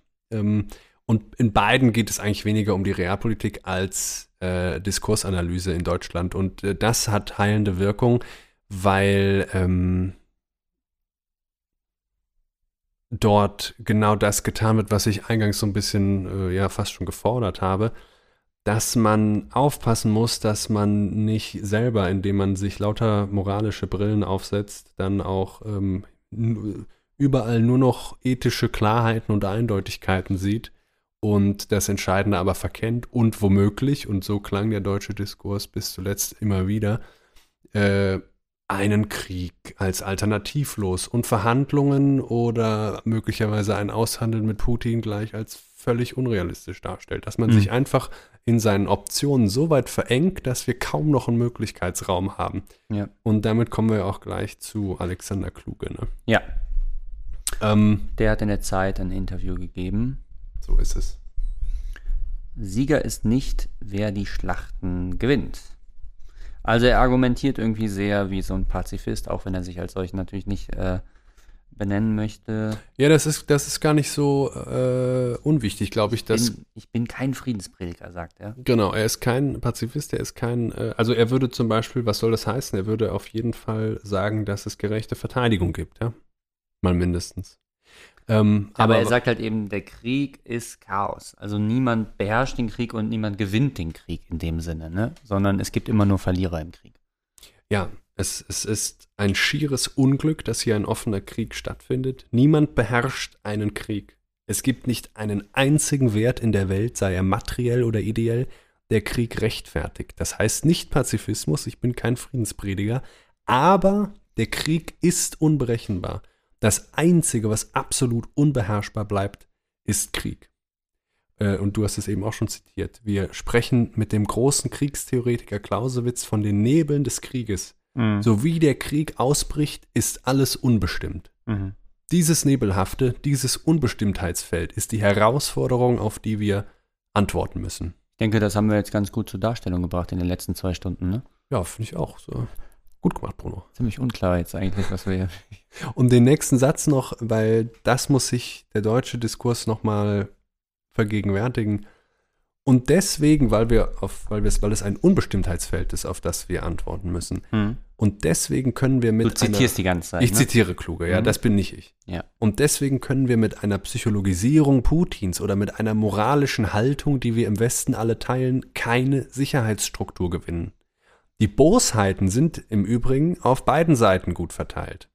Ja, also dieses gegenseitige moralische Anschuldigen, mhm. da haben wir gerade die Oberhand, weil ja. Putin gerade ja. einen Krieg führt, aber der kann das Spiel genauso gut andersrum drehen und auf Guantanamo und mhm. auf Jugoslawien und auf was auch immer verweisen. Mhm.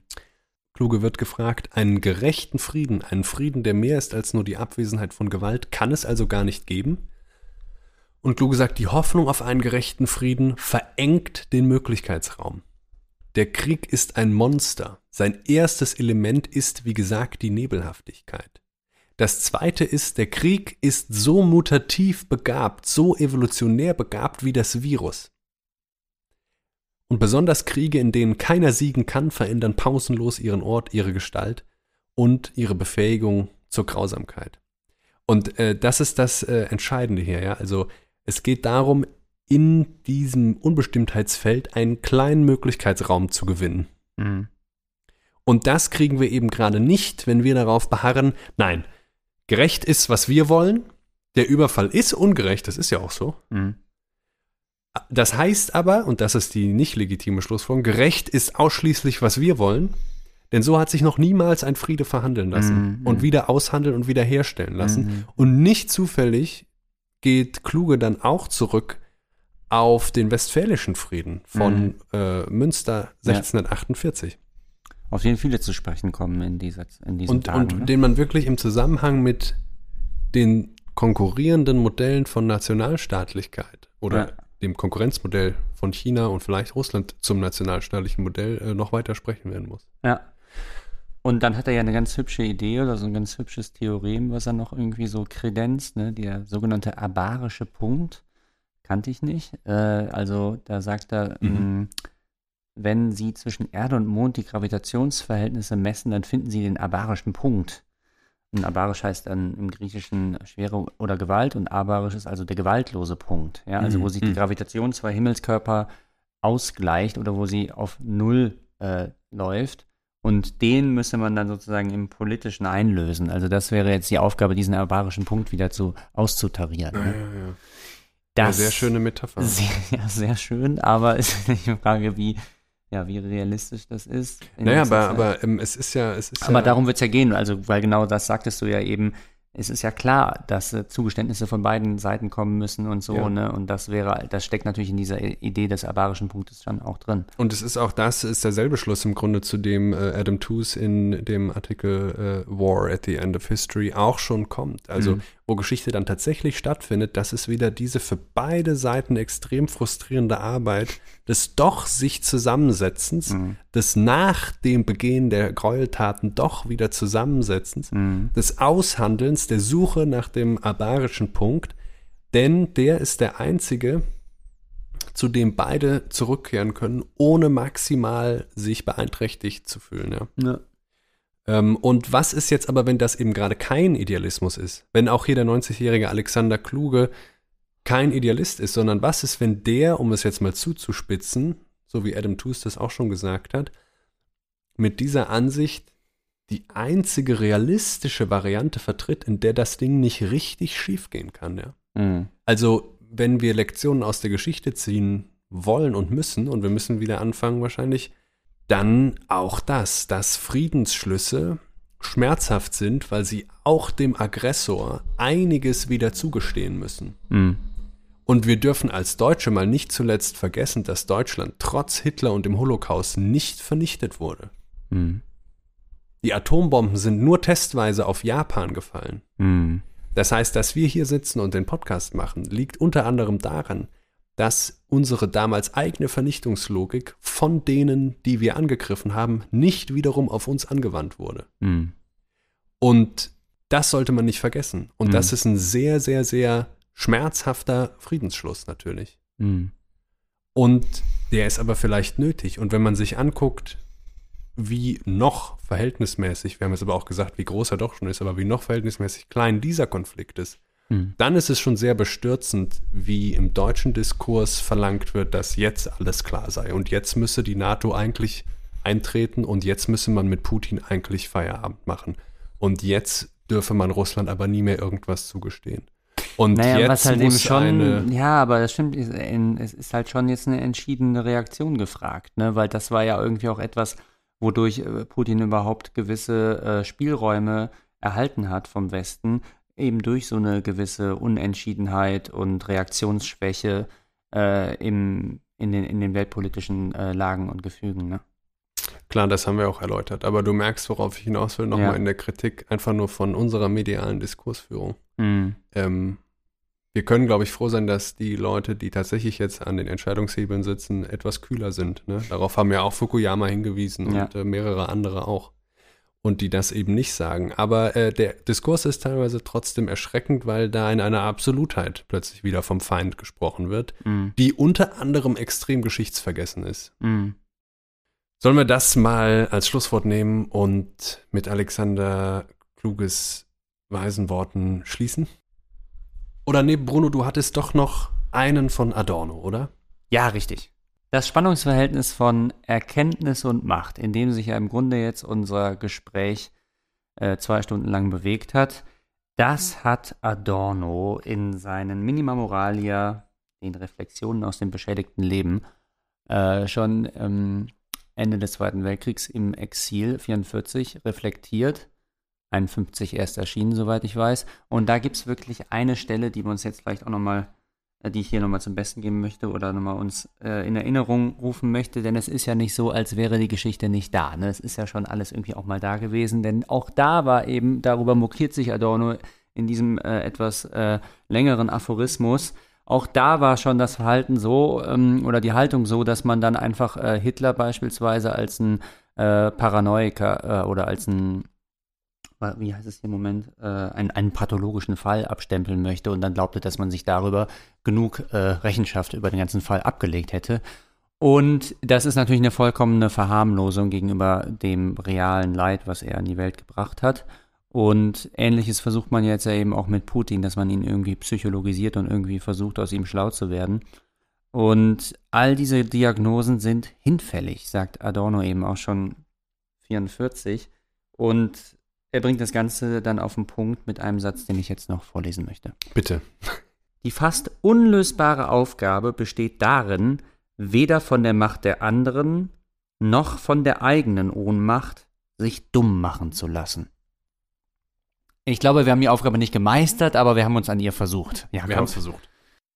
Dann vielen Dank, Bruno, dass du dir das hier auch alles angehört hast. Ja, danke, Jakob, dass du das alles aufbereitet hast. Diesen großen Marathon. Äh, ja, jetzt bin ich aber auch froh, dass er vorbei ist. Ja.